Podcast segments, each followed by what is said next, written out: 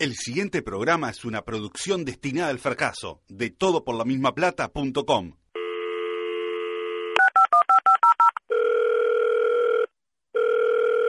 Gracias por comunicarse con el Departamento de Atención al Cliente de Tampoco Están Así.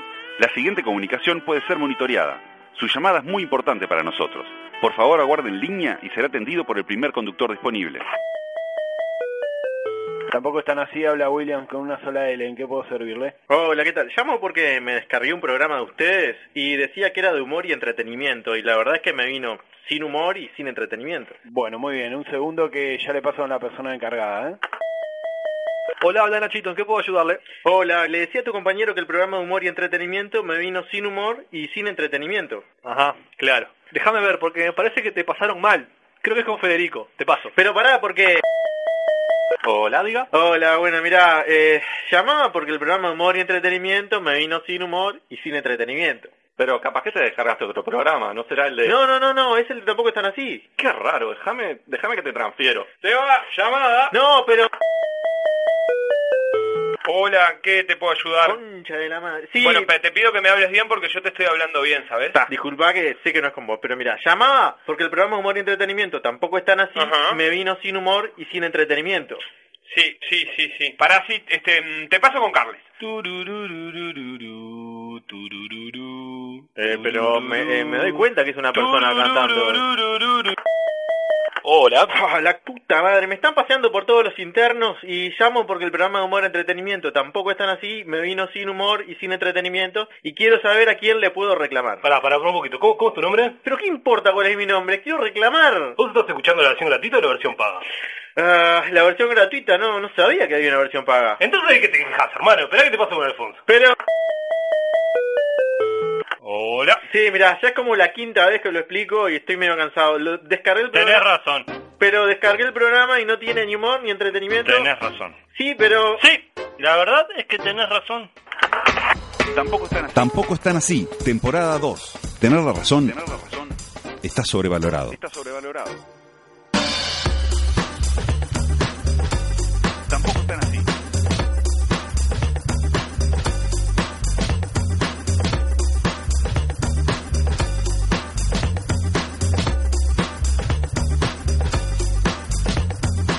Tranquilo Carlos, tranquilo Carlos, tranquilo Carlos, tranquilo Carlos, tranquilo Carlos. Cuando la saludo no me tengo que poner nervioso, cuando la saludo no me tengo que poner nervioso, cuando la no me tengo que poner nervioso, no me tengo que poner nervioso. Es una compañera, es una compañera y nada más, es una compañera y nada más, es una compañera y nada más.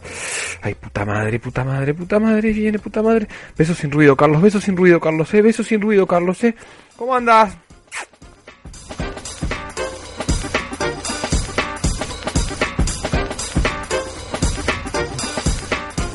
Momento de decisiones.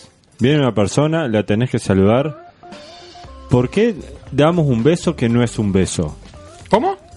¿Por qué cuando saludamos a las personas damos un beso que no es un beso? Explícate mejor. ¿Vos cómo saludás a tus amigos?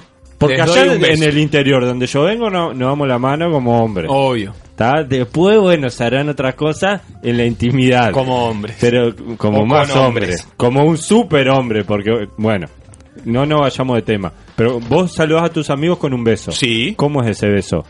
Bueno, voy, pongo mi cachete derecho sobre su cachete derecho y nada. ¿Y, a- y- y das un beso? ¿A quién le das, a qué le das el beso? Y un poco al aire me parece. Un poco al aire. Entonces, no es un beso lo que da. O sea, lo que tu saludo es una tocada de cachetes con un ruidito al aire ahí. Entiendo dónde vas. ¿Cuál es la gracia? ¿Por qué hacemos eso? ¿Porque no nos gusta darle un beso en serio a la otra persona? No tengo una respuesta a eso. ¿Vos qué pensás? No, yo pienso que inicialmente eran besos en serio, pero también Cuando está decís- el otro tema. No podemos darnos los dos al mismo tiempo un beso en serio. Si yo te estoy dando un beso en cachete, es muy difícil que vos me estés dando un beso en cachete al mismo tiempo, a menos que estemos a punto de chuponear. Vos decís que en algún momento ese beso iba al cachete efectivamente. Y yo creo que en un inicio de los tiempos, uno iba, le daba un beso en cachete al otro, el otro le volvía, en un instante posterior, un beso en el cachete a él, y así se saludaban. Después, con esto de la instantaneidad y bueno, y los tiempos modernos, eh, el beso tenía que ser al mismo tiempo de los dos. Y la única manera era que se chocaran los cachetes y el beso saliera al aire. Sí, pero ahora lo que me pasa es que si lo pienso en profundidad, no estoy seguro si tengo ruido al besar o no. ¿No te pasa eso? Olvídate el ruido. El labio va al aire, eso seguro. Entonces no es un beso, ¿qué es? Sí, es una frotada de cachetes. Es una frotada de cachete y para mí, por lo general, hay ruido. Saluda, saluda a Willy, A ver, vení Willy. Hubo ruido. Sí, hay ruido. Hubo muchísimo Hay ruido. ruido. Ahora Y lo si que no me- hay ruido, no es un beso, es un abrazo. Lo que me va a pasar ahora es que cada vez que vaya a saludar a alguien, voy a estar pensando en esto y no y voy a tener un motivo más para ser infeliz. ¿Te das cuenta, no? No, yo creo que las preguntas y acercarnos a la realidad de las cosas nos hacen siempre más felices. A continuación, en Tampoco están así, el espacio de noticias más caprichoso de la radiofonía. No- no- noticias de ayer, noticias de ayer.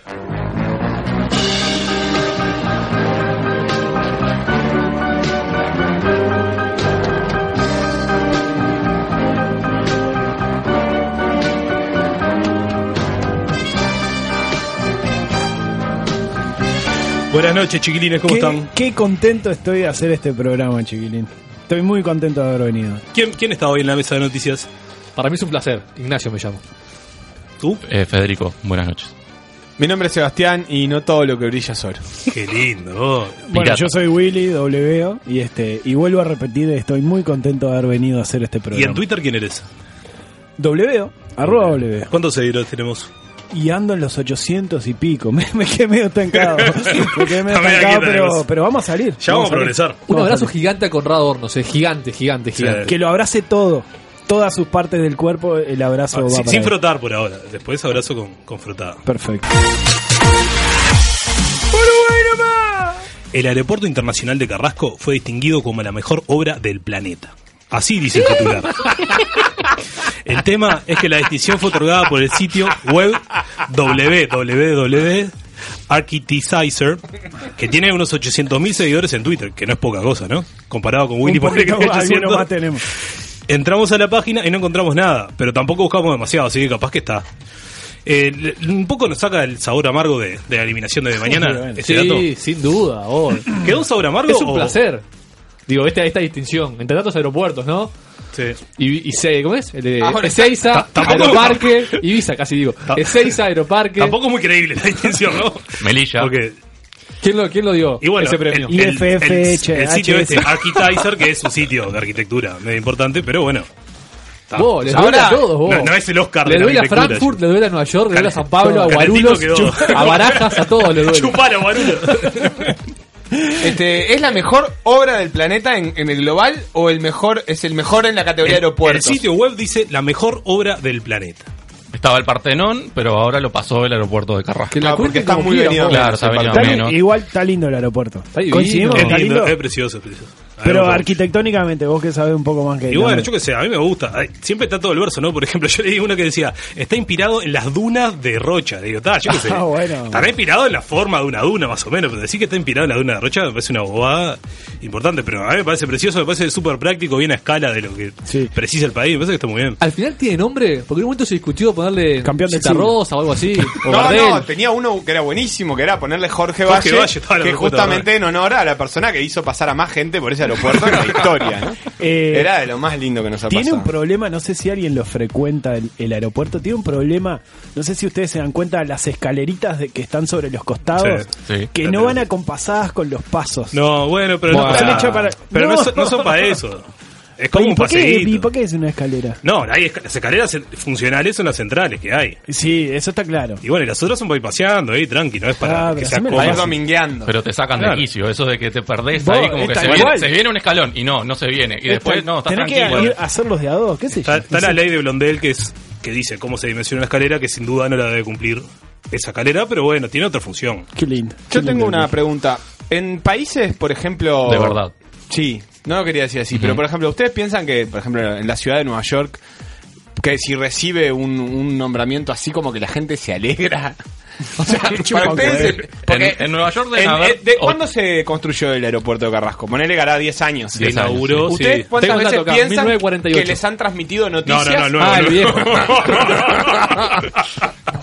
Bueno, el, bien el dato certero de Ignacio el No, pero en el, el finlandés acá que vino a, a apoyar con los datos. En estos 10 años, ¿para ustedes cuántas veces hubo en los medios cosas que le transmitieran a ustedes una como un sentimiento de orgullo sobre el orgullo. aeropuerto? Refuerzo positivo, claro, Como- hay mucho refuerzo Y en positivo. realidad, ¿no? Como mucho enorgullecer. Yo Es que sé, para mí en. San Pablo, tipo... Pero no tenemos mucho. Brasil, imagínate, es el más grande de esto, lo más grande del otro. Nosotros hay que agarrarse de lo que hay. Pero uno puede elegir con qué enorgullecer. Por ejemplo, cuando te dicen las playas, bueno, yo no sé si son las mejores, pero por lo menos estamos peleando por algún premio que Eso. capaz que vale la pena. Ya sé que no son las mejores. Eso, eso es un aeropuerto, una cosa operativa que tiene que estar porque tiene que estar. Algo Y que es se- lindo. algo que se dice seguido del aeropuerto este es que era como fácil hacerlo lindo porque casi no recibe aviones. Entonces los otros aeropuertos del mundo tienen que ser funcionales. Tienen que resolver recibir problemas, digamos. miles de Claro. aviones y tienen que resolver el problema y no pueden estar pensando en hacerlo lindo. Acá no hay que resolver nada. Ojo, yo no, no es que le quiera dar para atrás, simplemente me resulta curioso como Sí, los sí. motivos para Sí, enorgullecernos la que necesidad de encontramos. enfatizar eso. Pero bueno. No hay bondi que te deje bien. Problemas en la represa de Salto Grande por exceso de agua. Como hay exceso de agua, hay que abrir las compuertas para que no se desborde. Y al abrir esas compuertas, el nivel de la parte baja aumenta, por lo tanto, el salto de agua es menor, entonces se genera menos energía. Ayer miércoles, sobre las 17 horas, por ejemplo, para un ejemplo de, de producción, la producción de energía eléctrica se componía un 59% de hidráulica, un 8% de eólica, un 8% de biomasa y un 25% de térmica, que es básicamente eso, la quema de combustible. Tenía razón el asesor de Trump, ¿se acuerdan del asesor de Trump? ¿Qué era lo que decía? que decía que las energías renovables eran una amenaza mayor que el terrorismo para la generación de energía. Y ahora, Y que Ah. es el que consiguió que no se vote claro, que salga del protocolo. Que salga de- el protocolo de París. de- París era, tío. de, Hay que eh, subirla, porque- ¿no? hay que subirla UTE. Este mm, Ahora, ¿tiene que ver esto en algo a con las, con las inundaciones o no? Sí. Claro, justamente Claro. Como, como aumenta el, el cauce, digamos, sube el nivel, tienen que abrir las compuertas de la represa. Entonces, la parte baja, digamos, de la represa, viste que hay una diferencia de altura que por esa diferencia de altura que se produce energía. Como vos tenés que abrir las compuertas en la parte alta, la parte baja sube y el salto de agua es menor. Entonces Claro. se produce menos energía Claro. fluvial. O sea que Fluvial, doble no, mala consecuencia de las lluvias. Sin duda. sí. De todas mal. maneras, que es una cosa que no entendí, ¿esto nos genera un problema o es como un dato? Porque había visto esta noticia Bueno, y no tenía claro el- si era un, un Se- problema se supone país que a medida que aumente el, el nivel del río va a disminuir la generación de energía hidráulica y se va a tener que aumentar con, con energía térmica que es más cara porque es eso. Pero se pasa hacia la térmica porque tenemos también mucho sobrante de energía, ¿no? Eólica. Estamos Bueno, acá, energía. acá, eh, viste que estaba el ejemplo este que decía, el miércoles a las 17 Sí. horas estaba esa composición. No sé si se puede aumentar la biomasa y la eólica, calculo que no, que, que la, que la que hace, digamos, el, el complemento es la biomasa que, que está ahí en la Central Valle, que me parece que está, so- o sea, que, que tiene mucha más capacidad de la que se usa, porque la idea Claro. fue irla bajando, y bueno, y que la reserva para poder producir más está ahí. Y, obviamente estamos en invierno, ¿no? Que es el momento de pico de consumo también, ¿no? Sí. O por Bien. lo menos hace frío, no estamos en invierno, pero hay temperatura fría. Yo este, no tengo ni idea de esto, pero qué increíble cómo cambió en cinco años. ¿Alguien se acuerda de un corte de luz, por ejemplo? Yo no me, creo que no me Ayer acuerdo. se me cortó la luz en casa. ¿A vos o a, A, la mí, zona? a toda la cuadra. A Pa, toda la pero eso cuadra. era una cosa común, vos. Mis hijos no entendían nada. No entendí- Iba- iban, Claro. a la, iban a la llave tocando, tipo, cada cinco minutos, a ver si alguna andaba en, en- imposible. Es imposible explicárselo aparte, porque ellos no vivieron. Es increíble, vos, eso no, casi no pasa más. Casi No. no, pasa más. Es cierto. Y, bueno, nada. Tabaré Vázquez. Una frase que encierra millones de posibilidades. En tampoco están así, titulares enigmáticos. Federico, ¿qué son los titulares enigmáticos? Y bueno, es una propuesta muy, muy copada y posmoderna donde tiramos el titular de una noticia y este selecto elenco tiene que decidir a qué noticia se eh, refiere. Es lo que llaman los modernos la posverdad, ¿verdad? Eh, exactamente, una meta verdad. Ahí va, meta, meta. La mierda, vos. No soy mujer, así que no tengo días malos. Fa. A lo que Eh, ahí Pereira una frase responde que a las críticas por su canto. No, no. Siempre la guarangada. Siempre la guarangada. No, no, no. El, el Maxi de la Cruz, este de la selección sub-20, aclarando que no es que tuvo un día malo, sino que él es así. Este, que no esperemos nunca nada interesante. Eh, lo que pasa es que es, es como muy amplio. Claro. Es como muy De amplio. eso trata el No soy mujer, así que no tengo días malos. O sea que las mujeres no tienen días malos. No, No, No, al al revés. contrario. no entiendo. Al contrario. Trae la pizarra, trae la pizarra que te lo suspendido. Es alguien que le- le- evidentemente lo deben haber acusado de, de tener un día malo y dijo, ¡eh! Yo Yo no, no soy, soy- mujer, no tengo días malos. No me encajes nada. Es como que le digan, yo no soy bolso, este, yo no corro, yo no soy bolso. No me como ninguna Bueno, caminata. esto lo dijo Putin. Bueno. Aclarando que no era por discriminar ni nada, o sea, no era que decía que, que las mujeres tenían y los hombres no, sino porque era algo natural. Y la pregunta es, básicamente eh, hablando de, del ciclo menstrual, ¿no? De que el ciclo menstrual y que altera el ánimo. Mira Andresov, Sin, sin poner eh, eh, nombres ni nada. Todos hemos convivido con mujeres, de, de madres, eh, hermanas, eh, parejas, lo que sea. ¿En qué Sin decir, sin decir Mónica, por ejemplo. Con- ¿Conocen algún caso de, de que diga, oh, esta le vino? O nunca jamás se, se No. toparon con esa circunstancia. No, Yo- así que cambie mucho O el amiga, carácter. compañera de clase, cualquier No. cosa. Que cambie mucho el carácter no recuerdo. Yo tampoco. Por ahí mi madre, pero no me doy cuenta ahora. Capaz, que- Hace mucho que. claro, Que no con vivo ella y- Claro, claro. Pero con- no me pasa con mi pareja o mi señora, ¿no? No, eso a nadie le pasa, eso es obvio. Estamos diciendo eh, amigos, compañeras, yo qué sé. Claro, porque. Aparte, ¿cómo te das? Porque, pero lo que pasa es que si no es una persona cercana, no te das cuenta, porque. ¿Qué va a decirte? Te- Una compañera de clase está enojada y ¿cómo te das cuenta que está No, le menstruando? puedes preguntar. Ah, ah, pero- qué Claro, exacto. está- Ah, ¿Qué- qué- mal coche hablaste así porque estás Arras. menstruando? Ah, Te, te pones los championes, te, te, te agachás como para salir corriendo y le preguntas, y, tácate, Federico.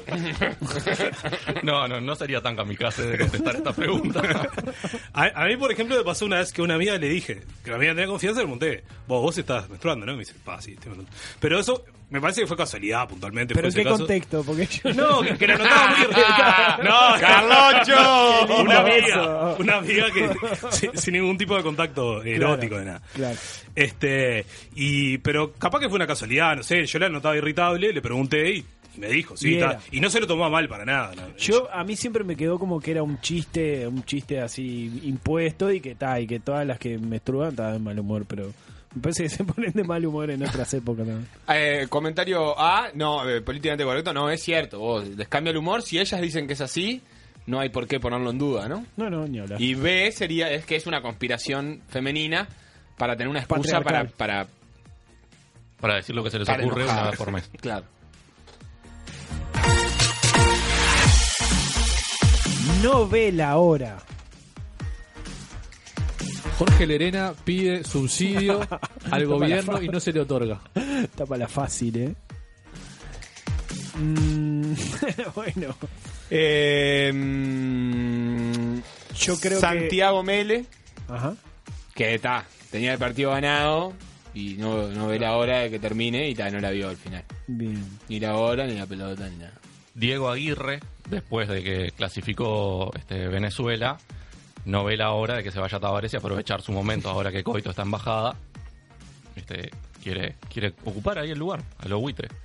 Bueno, a Víctor Hugo Morales le robaron un reloj que le había regalado el Diegote. No. Hijos de puta. El reloj era un, y atención al nombre del reloj. Hijos de puta. Hublot King Power Maradona King Gold Limited Edition Watch. In the house, in the house. que fabrican para que Maradona le regale a sus seres queridos y está evaluado en unos 30 mil dólares. Yo escuché a Víctor Hugo que le decía madre, que bueno, que él se lo había regalado al Diego, así que lo iba a usar siempre y bueno, ta, que podía pasar que un día se lo roben como, como le pasó, que fue unos motochorros muy hábiles, que fue rapidito, que no sintió nada, etcétera Tremendo. ¿Ustedes 30... andarían con un reloj de 30 mil dólares por la calle? No. Jodete No, por andar con un no. reloj en el 2017, ¿verdad? No termino ¿Qué de entender cómo fue la jugada ¿Qué para que un motochorro te afane el reloj. Jodete, jodete. No Parece que, uno, lo, se bajaron, uno lo agarró, Ah. a él lo inmovilizó y el otro le, le sustrajo. Claro. Y Ah, Víctor Hugo debe hacer 27 años que cuenta que Maradona le regaló un reloj que lo usa todos Cierto. los días, que Sí. está evaluado en 30 mil. ¿Qué hora es? Son las 9 de la mañana. La veo en este reloj que me regaló. Y, aparte dice, dice el modelo, ¿no? Dice el- la marca, todo. Barrilete cósmico. ¿Nos puede repetir el nombre de la marca? Sí, claro, es un Hublot King Power Maradona King Gold Limited Edition Watch. Es clarísimo. Andá y pedilo, pedilo en el kiosco, sí. Míralo así.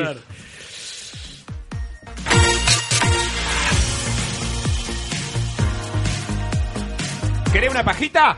No, déjame, arreglo solo. Tres jóvenes estadounidenses desarrollaron un sorbito que detecta si tu trago, si en tu trago alguien agregó alguna de las dos drogas más usadas para abusar sexualmente de una persona. El producto se llama Smart Straw. Pajita inteligente. El procedimiento es sencillo. Se introduce el sorbito en el líquido y si está presente alguna de las dos drogas, esta, eh, el, el popote cambia de color. ¿Conocen, ¿conocen el, eh, anécdotas de gente que le hayan envenenado así? Que le hayan- Sí, a mí Willy me contó una vez que lo envenenaron y lo violaron en una discoteca. Bueno, pero. Sí, pero poco respeto. ¿Está chequeado ese dato? ¿De que ya había oído veneno de por medio? No. Anda a chequearlo a la no. de tu madre. O lo de los caramelos de éxtasis, eso. Una vez. ¿No ves los que dicen que decían que las discotecas regalaban caramelos de éxtasis y después te vendían el agua? ¿Dónde era? Ah, pero eso no tiene nada malo. No, no, no. No, no, no. Pero que los regalaban como caramelos comunes. te regalan la parte que es cara y te dan la que No, cara, no, porque- no, justamente. ¿Por qué es- no vendían el éxtasis y regalaban los el agua? No entiendo. O sea, Los, los tatuajes de los chicles bazooka. los tatuajes de los chicles de bazooka que decían que tenían éxtasis también que si con el Ah, precio de un eso chicle te daban eso éxtasis. era cierto, sí, sí, Vos sí, te eso dabas. era totalmente cierto. No, no conocen ninguna anécdota ¿no? No, De- para mí lo que leíste fue la trama de, no sé, de Proyecto X2, la película. ¿Qué es X2? ¿Proyecto X la vieron? No. No. Ah, no me pueden dejar así solo. Nadie. Pero Luigi. ¿vos la conocés? No. Proyecto X. Andá No, a nada, nada, nada. Nadie, nadie. Alf, sí, claro, Alfonso sí. Que Claro, gusta la Alfonso es mucho más joven que nosotros. basura, Es claro. tipo de tu edad.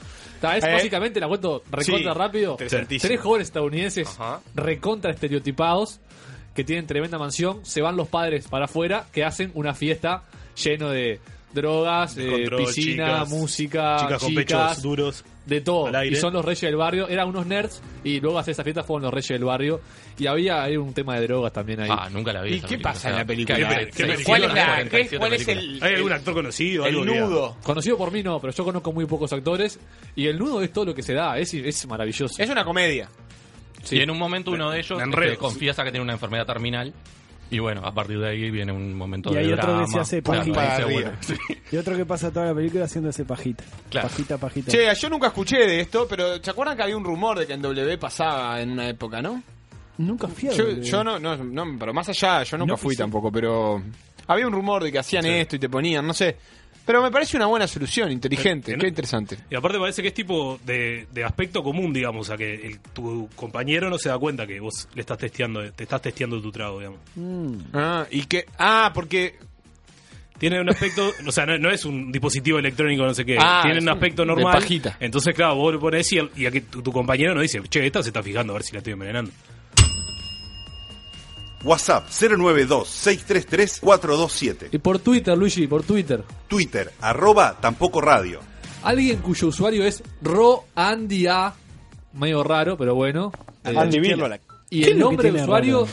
es todo unos símbolos extraños, no importa el nombre. Dice, en Rusia está prohibido todo. Muchos uruguayos deberían migrar ahí. Yo tiro la idea. En Rusia, que está prohibido, y vamos porque está prohibido. en- eh, es cierto igual eso de que en Rusia está prohibido casi todo. Bueno, Mira. no es lo que dice Putin porque hoy lo escuché decir eh, en esta misma entrevista que hablaba de, de esto que hablamos, que yo no me acuerdo qué fue lo que dijo Putin. De que es un, de que es un misógino estábamos Ahí hablando. va, de que las mujeres no tienen días malos y que no, no es discriminatorio ni nada. Que, que en Rusia no había ningún problema con los homosexuales. Según él, ¿no? Que después llega la noticia de que El hay. problema lo tienen los homosexuales, si se van, no hay ningún problema. Perfecto. Tranquilo, Bruno Díaz. Apareció en Positos, Usareo y Echevarriarza un murciélago muerto contagiado con rabia. El MSP aconseja tener al día las vacunas de las mascotas y, ante la aparición de alguno, llamar al propio MSP al 2220-4000. Bueno. Muy, pero muy buenas noches. Tenemos otro móvil en vivo para Tampoco Están Así. Hoy nos encontramos nuevamente en la redacción del país, que ya es prácticamente nuestra Un segunda casa, donde The Dominator nos dice... Pero ¿cómo no va a tener rabia el pobre murciélago después de ver a la selección de tarades? No. Para colmo, Positos como el resto de la ciudad es un asco de mugre, veredas destruidas, baches, etcétera. Y como si no fuera poco, el gobierno defendiendo la dictadura asesina de Maduro. Un co- poco de comprensión por el murciélago. La verdad que al final de todo, pobre murciélago. ¿Qué culpa tiene, no? Si se agarró, se agarró. Fue rara toda la situación, ¿no? La, la mujer, primero que lo encontró moribundo, no lo En, encontró en- muerto. un apartamento. también. En un apartamento, estaba, pero eso pasa. O No, pero yo pensé que a mí pasó más en, la en- ciudad, en la ciudad vieja me pasó de que me entraron un murciélago una vez. Ta, pero ese es un barrio pobre. Hasta ahí todo bien. Ahora, levantar el murciélago y llevarlo a la comisión de zoonosis. Es raro, ¿no? Es raro, Digo, la bolsa- Sí, a la sí, bolsa de residuos desechables. bien. ¿Eh? Mucha conciencia cívica ahí. Mucha conciencia, sí. Y sí, saber sí. que existe una comisión de zoonosis para empezar. Claro. Capaz que era bióloga la Claro. señora. No, era arquitecta. Pues yo- La puta madre, qué lástima. lamento, lamento. con- Pero capaz que edificó el Y dijo- edificio de la dijo- comisión de dijo que el, el aeropuerto de Carrasco era el más lindo del mundo. ¿Ustedes tienen mascotas? ¿Vieron murciélagos en Montevideo? Una cosa y la otra. Yo vi murciélago, pero sí, en barrio pobre, como decía Seba, en la, en la casa de mi viejo. Había, este, había, de noche salían los murciélagos, ¿cómo no? Y rabioso. Salían corriendo para que no los roben. No. Vos, vámonos todos acá, que se pone Estaba picante. bravísimo. bueno, ya que cayó la noche. Mierda. bravísimo el barrio. Y este, y después Y- roedores hay por todos lados. pero está. Y rabioso. Le preguntaste, ¿lo viste así? Mal, no, mal afectado. mal- no, no, no. No, no, no, no lo vi, no lo vi. Yo, yo si veo un murciélago, me muero. En el instante. antes de que me muerda, antes de que nada. Una vez vi unos que no, no sabía si. que tipo. Fuimos a acampar con unos niños a Minas. Pero campanero. después. Sí, no, porque pará, porque. Entonces, había dos. eh, como en la puerta de las cabañas. Y no se movían, entonces ta, estaban muertos, básicamente. Tirados en la. Fuiste Ta, optimista, digamos. Pasó el, el campamento, no sé qué, y el día que nos íbamos, estábamos ahí y los bichos como que se levantan y empiezan a andar. Como- Se ve que estaban como, no estaban muertos, Estaban en estaban stand-by ahí. ahí. yo qué sé, no sé, andás a ver, fue una noche. Los resetearon. Y ¿eh? pa, o sea que Estaban de conviví resaca. con los dos murciélagos ahí, vos. Está, eh. Viste qué experiencia terrible, ¿no, No pasa Willy? nada. Terrible. Y después de ahí no se te dio por salir a combatir Bicho- el crimen, ¿no? No, no te no, pegó no, para ese lado. porque no me mordió. Si me hubiera mordido. Vos, A bicho, Bruno Díaz bicho no de lo campo. muerde. Porque me mezclo Lo los muerde. cómics, yo, ¿viste? No, no, no. Bicho de campo, el murciélago. Me he dicho de afuera, por eso Montevideo. No, claro. bicho de ¿Cómo les ciudad, cae le el gusta- murciélago? el hueco del, del edificio y eso. ¿Ah, sí? Claro. No, me caen peor las ratas, por ejemplo, Claro. o los ratones me caen mucho peor que los murciélagos. Murciélago. La paloma me cae mucho peor que, que el Fua, murciélago. qué cosa paloma, la Vamos paloma, a dejarnos no. de joder con las palomas. Yo Con sigo, las vacas. sigo, ¿Pero sigo qué viendo las palomas? ¿Por gente... Sigo viendo migas de pan en la calle y esas La cosas. paloma Eh, es- es la- es la rata del es la aire. rata con alas, Es la rata claro. del aire. No, con, buen marketing. Es una la rata paloma. con buen marketing. No, Tiene- no, no, molesta a nadie la está paloma. Está ahí. piojos. No, Está pero, llena de pero contagia, contagia muchas enfermedades. Pero. Está Yo- llena de enfermedades. Lleva y trae la paloma. Y la gente también contagia. Lleva y trae. Yo preferiría no sumar una lista de animal que me da miedo o asco, a- a la- así que la paloma no me da. Prefi- Porque si es una rata con alas, pero a mí no me da miedo, que Es como- sea es una como- rata con alas. es Miedo como y con asco el en pan. ¿Qué me importa? Claro, Es fíjate. como con el pancho que, que preferís no saber cómo se hace para Ya no- está. Ah, bueno, seguimos hablando de lo mismo, de murciélagos sí. Claro, Y paloma. pero-. A ver, si es efectivamente una rata con alas, ¿qué pasa? Es No sé, cultural pero que te dé miedo, Se en le realidad. habla muy mal a la rata y no veo que Pero se no, trate de la eh, misma manera a la Ah, paloma. no veo gente tirando pero vos alguna vez rata. escuchaste una anécdota de alguien que vaya a hacer caca y le salga una paloma del water, por ejemplo. Ah, ¿A quién no le pasa? No, a mí me pasó ¿a con quién no le ratas eso, por ejemplo. ¿En serio? No, pero el riesgo. Sí, seguro. Estabas haciendo caca y te salió una rata. Me fui a, a higienizar. y, y como, como hombre de bien que soy, miré el water para ver la calidad de mi... Eso siempre, eso hay que hacerlo Como siempre. Lo- siempre. Lo, lo cualquier favor. médico. Si sos consciente de tu salud, tenés que hacerlo. Lo normal, ver que también Es, había es un estado. autoexamen, digamos. No te puedo creer. Sí, como para enorgullecerme. Pero no y había como un este No, Ah, no, no. sí, Seba, Estuve no, dos no. meses haciendo caca en una pelela. Tenía 13 años. o Llévate esa 15, ya. era grande, era grande. Otro día contamos la de la remolacha. ¿Qué pasó, cabeza? La compañía BioQuark hará experimentos para resucitar a personas con muerte cerebral. El procedimiento consiste en inyecciones de células madre y estimulación cerebral. Se- ya, ya lo podemos hacer, ya tenemos ahí las bases de cómo se hace, estamos ahí. ¿Se anotarían para el experimento? Sí. Sí. Les copa la idea de que, o sea, es, es como decir, en vez de donar órganos, no me anoto para donar órganos, me anoto para que, porque la muerte cerebral es el mismo requisito, digamos, para, para don- ser donante de órganos. Y sí. Entonces, si en claro. vez de para ser donante, me anoto para que prueben conmigo y, y me traten de resucitar. Que Y sí, me necesito gusta. una previa sobre muerte cerebral, capaz. Que te reviente la cabeza, ponele, pero no te dañes eh, los órganos. Un tipo un Claro. ACV. Un... Todo funciona bien, exacto. Claro, ¿Te puedo dar la quedás definición tipo de en coma Wikipedia? ahí, no sé qué. La muerte cerebral, también llamada muerte encefálica, se define como el cese completo e irreversible de la actividad cerebral o encefálica. No dijo nada hasta ahora. Bueno. La aparente ausencia de función cerebral no es suficiente. Se requieren pruebas de esta irreversibilidad. No dice nada. Pero pruebas científicas, por Bueno, ejemplo, eh, esto hacerlo un martillo y le pegás un guascazo en, el- en la, en la frente. Y se mueve. Si se mueve, está vivo. Y Era si no, reversible. lo mataste de un martillazo. Podemos probar con Carlitos Núñez de repente. ¿no? Ver Yo me anoto, No ¿eh? era necesario. Sí, Yo me anoto. Yo me anotaría para que te experimenten ahí. Mirá si te, Pa, te estoy- sufrir, sufrir, sufrir, Claro, sufrir, a mí sufrir lo que me que preocupa es justamente el nombre de BioQuark. Suena mucho a malo de cómic, a, ma- a empresa mala de cómic, así que está tratando Y de. esa empresa hacer- de villanos, sí, Sí, claramente. super soldados genéticamente modificados, algo extraño así que te vas a despertar en, en, en Rusia. Ahí Con un brazo de Rusia, con metal. Un brazo biónico. Y después Y está el otro tema que- que, que es qué hacemos con tanta gente, porque ponerle que resucitamos a todos Marte. los que nos tenemos que ir Para eso acá. está ¿no? Marte. Eh, eh, tengo un dato, creo. eh, para, tengo un dato, no, tengo una pregunta. tengo una pregunta.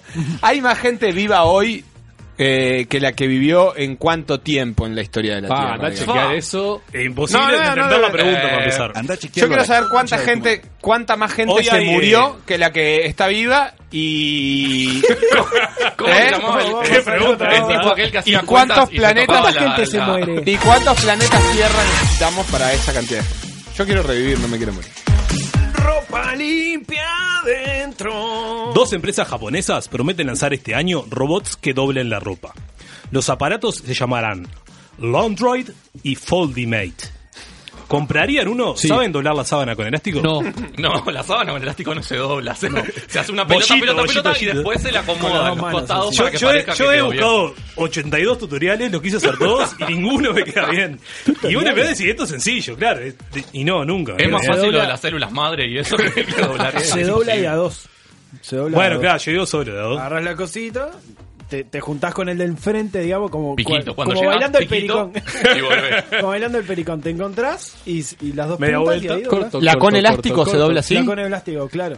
Claro, Ah. claro. El elástico va para adentro y agarras las dos puntitas y te encontrás. Y... Ah. Está, pero es irrelevante. ¿Qué? ¿Está medio de- eh, de- fuera de moda la sábana con elástico o yo soy medio Eh. pichi y las que me venden a mí no tienen elástico? ¿Y En, cómo? en Ah, casa creo que no tengo, no tengo otra. Yo creo que no tengo con La, la elástico. de arriba también tiene Arriba elástico. con elástico. No, no tengo otra, tengo solo la de abajo. Tengo otra, me hiciste acordar el chiste. Vos, no, yo la de abajo de elástico y la de arriba Sí, lisa. en, está. en todos los juegos de sábana se lo Sí, pero eso no, Ah, los míos no, vos. no, pero eso no, no, no sé si ha avanzado la, la ciencia en hacer algo No, mejor. que sí, eso. las mías son como igual que la de arriba y la metes Pero por abajo del colchón. ventaja. Vos lo ves como una ventaja eso. Y sí. Todas de la feria, ¿no? Nunca. No, te- GTM. Ah, Claro. está, sí, sí, sí. No, pero yo compro en GTM también y tienen arriba y olor a- abajo. debo- debo a comprar plástico una barata. Cuando entras en Sí. tiendas. Que tiene que Olor a mejorar China, eso. ¿no? Es como en China. Es como olor a China. una goma. Es Yo como no fui un- a China, pero me imagino que debe ser ese olor. Es como, es como un olor a una goma que es infumable. Bota, bota la pelota. Los británicos fueron a las urnas hoy por cuarta vez en dos años. En este caso, para elegir los 650 diputados de la Cámara de los Comunes, el partido que tenga más representantes elegirá al primer ministro, que será la conservadora May, en este caso será reelecta, digamos, o el laborista Jeremy Corbyn. ¿Cómo influyen los atentados en las votaciones? ¿Ah? No, porque se suele, se suele- se viniste. suele ir a, a- a la opción conservadora en, Podemos en los momentos, a la opción nacionalista, a la opción. Sin embargo, eh, ¿Podemos hacer un update de esta noticia? Dale. ¿Hay Porque, resultados? este, ¿Hay resultados? Comió, comió feo la May. ¿Comió Teresa? Comió Teresa. Sí, sí, sí. Así que salió la opción eh, que, digamos, que confrontaba al actual. Claro, ella lo que ten- tenía una mayoría en el Parlamento, lo que quería era ampliarla para poder llevar todo el tema del, del Brexit, Brexit, y claro. eso tranquila, sin que le, sin que la jodieran. Así que va a estar Jeremy a partir de cuándo, ¿sabemos? Eh, no, no. Pero va Para a todo eso hay que esperar que Teresa renuncie. Se asume que habiendo perdido la mayoría, Sin tener va a ser más del fácil renunciar que y llamar otra vez a elecciones. Se Yo me detuve quinta. en lo de la Cámara de los Comunes. Ah. Me gusta el nombre. Claro. En la Cámara ¿Cuál de es la los otra? Lores. la de los lores.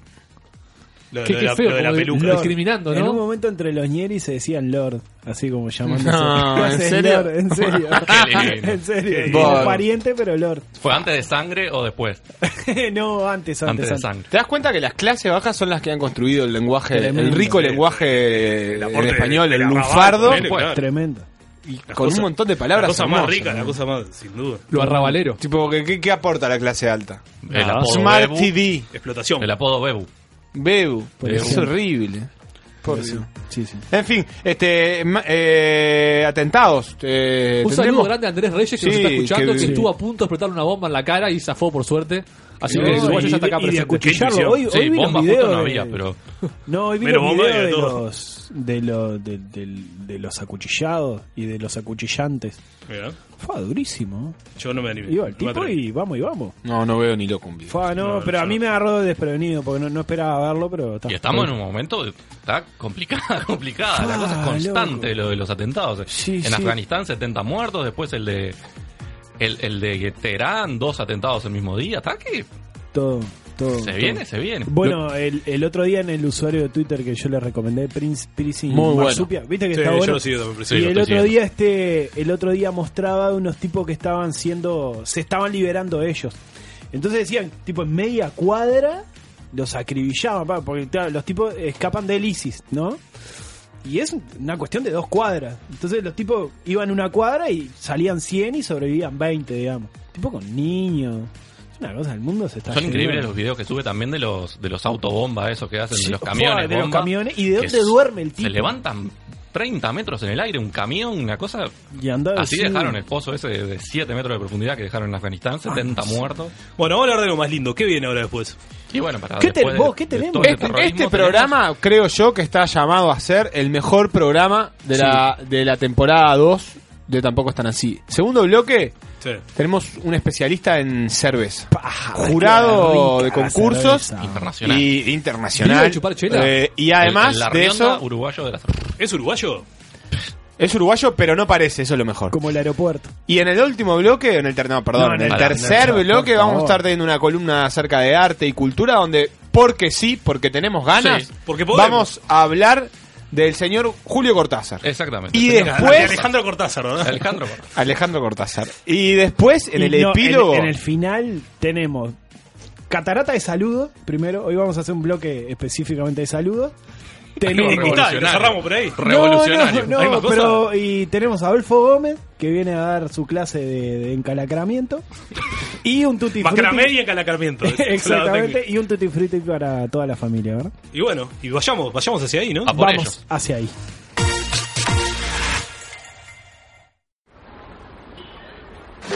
Señora, señora, señora. Sí, buen día, señora. ¿Tiene algo? No, disculpame, mijo, no tengo nada. Ah, qué raro. Porque justo estaba viendo que el otro fin de semana se fueron de vacaciones con su marido. Y bueno, por los últimos estudios me estaba fijando que irse de vacaciones a Brasil o irse de vacaciones a una estancia turística en el interior de Montevideo vale casi la misma plata. Y es bastante plata. Y aparte un detalle, me estuve fijando que dejó a los niños con la señora que los cuida. Y bueno, esas horas hay que pagarlas extras. Yo me imagino que por la antigüedad que tiene, más las horas extras, debe haber salido muchísima plata. Pero bueno, si puedo hacerlo esto, aparte en julio, que es temporada alta en invierno, eh, también me imagino que se debe haber gastado unos buenos pesos. Pero bueno, si no tiene nada, no importa, queda para la próxima. Estás escuchando Tampoco están así. Jueves 21 horas por la señal 1 de mediarte.com.uy. Has decidido aceptar el trabajo. En plan muy sutil, digno de un profesional, sin duda un especialista. Ese tipo es muy bueno. Eres mi única esperanza. El especialista.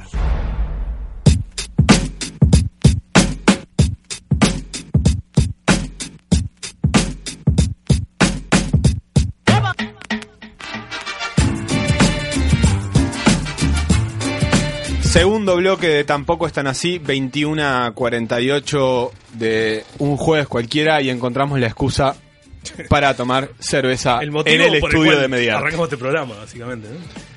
Estamos con Pablo, que es, voy a decir una palabra que quizás no te describa correctamente, catador o de cervezas o sommelier de cervezas. ¿Cómo te podemos definir, Pablo? Bienvenido. Buenos días, eh, buenas noches. Este, bueno, un gusto estar por acá. Muchas gracias por venir. Eh, no, gracias a ustedes.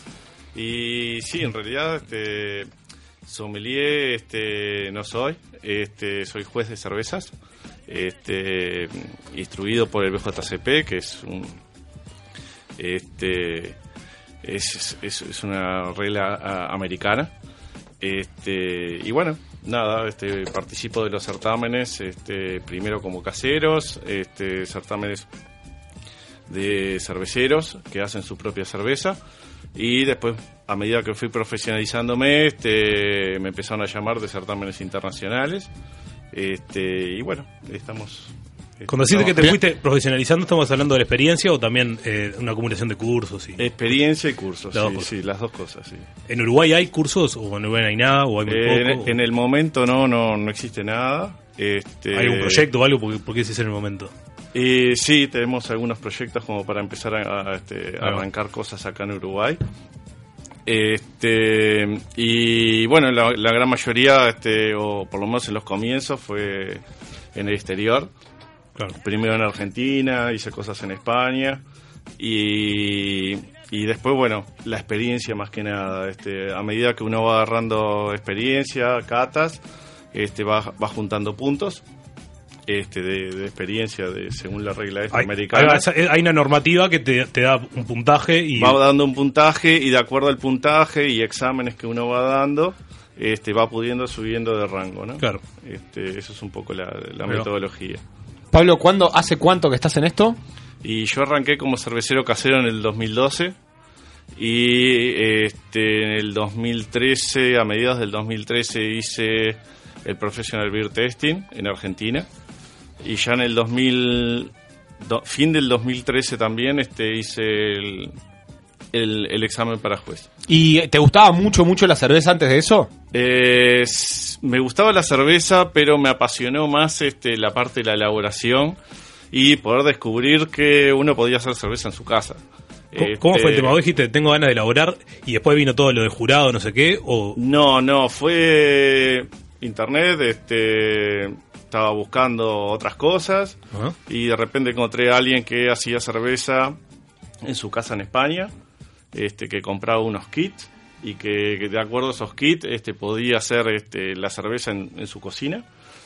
Este, me llamó mucho la atención porque no, no sabía que eso se podía hacer y empecé a averiguar más y bueno, encontré que este, existía existía grupos que se, se juntaban, acá este estaba el Club de Cerveceros Caseros del Uruguay, al cual bueno, me acerqué, este empecé a estudiar, este bueno, re- recabar un poco la información en contacto con la gente, este ellos en el mismo club, digo, este se van pasando este bueno, los piques, Claro. con las formas de elaborar. Y bueno, me seguí interesando un poco más por la parte sensorial. Este, ya te digo, como te decía, hice ese, ese este curso allá en, en Argentina. Y dije, bueno, ¿qué más hay para hacer?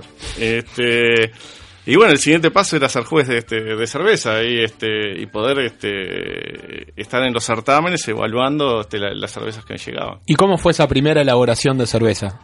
Y complicadas, siempre las primeras son, son bastante ¿Cómo complicadas. era tu, tu kit, digamos? Eh, bueno, yo me acuerdo que este tuvimos acá no se conseguía nada o muy poca cosa. Viajamos con un amigo hasta Buenos Aires.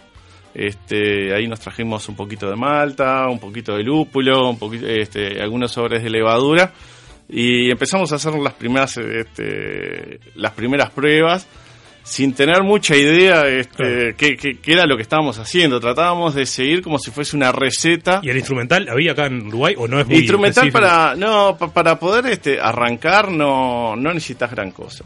¿tá? Este, con un par de ollas, una heladerita, una espumadera, este un fuego, este y con eso ya podés arrancar en tu casa a hacer, a hacer cerveza. Lo que no había en su momento era los insumos como para poder ¿Y ahora este, Sí, ahora hay, sí, sí, sí, ahora está mucho más este eh, eh, este, expandido.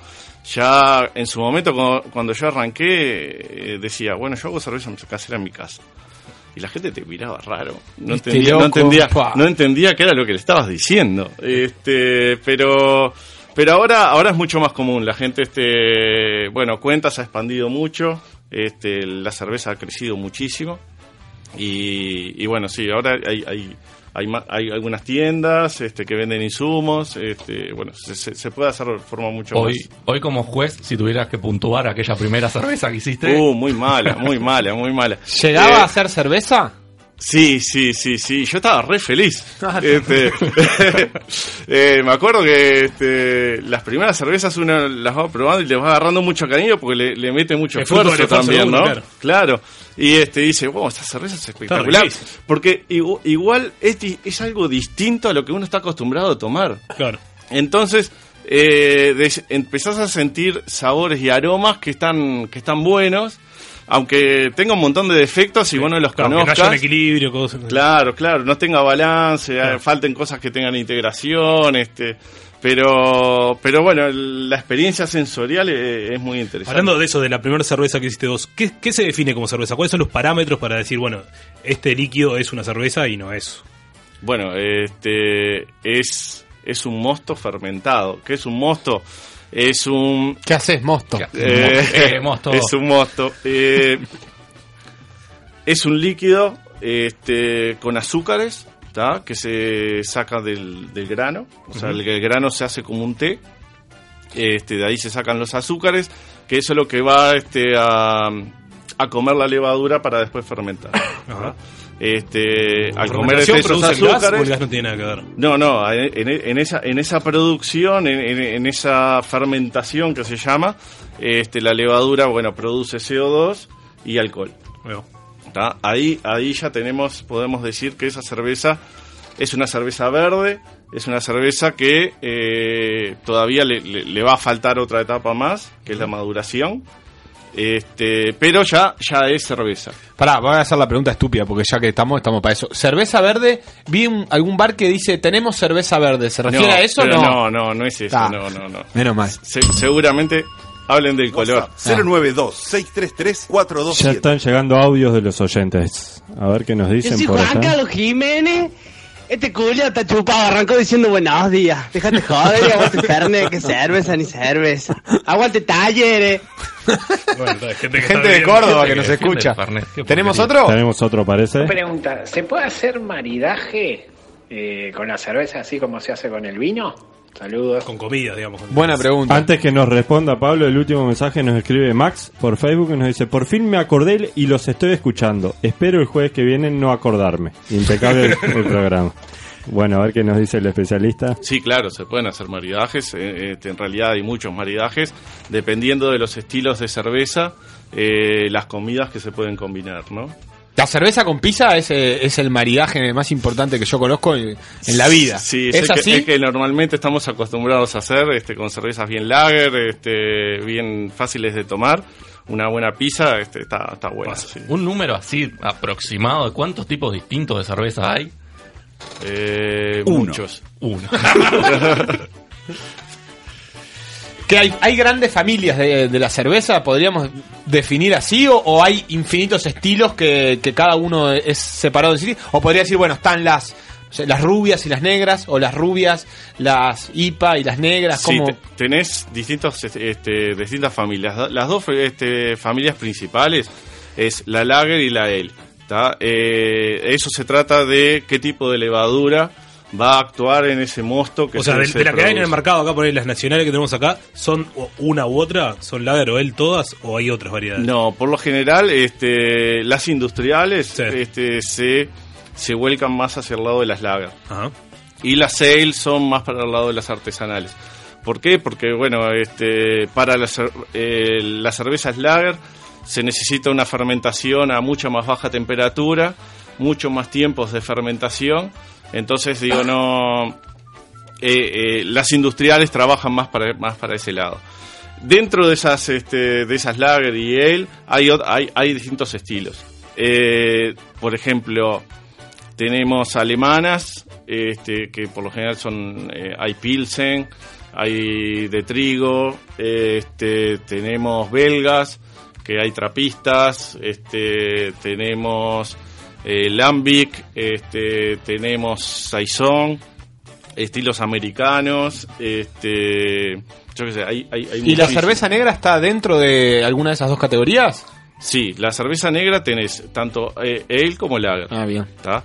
Eh, entre, del lado de ale podés conocer lo que es la stout, eh, porter, esas son bien clásicas este cosas. Ya- Dentro de las lager, bueno, hay Dunkel, este hay, hay otros estilos, este, de, pero también, o sea, las dos eh, grandes ramas es ale y lager. Y las rojas y las azules, eso también. O sea, las rojas y las verdes, creo que son los colores que hay, también son. Lo que pasa de que eso, eh, los colores no dependen de la, de la levadura de fermentación, dependen de este, el tipo de malta que tú escojas para este, poder elaborar la cerveza. Entonces, como tenés eh, maltas que van desde un claro, este, desde un pale bien, bien clarito, hasta un torrado como un café.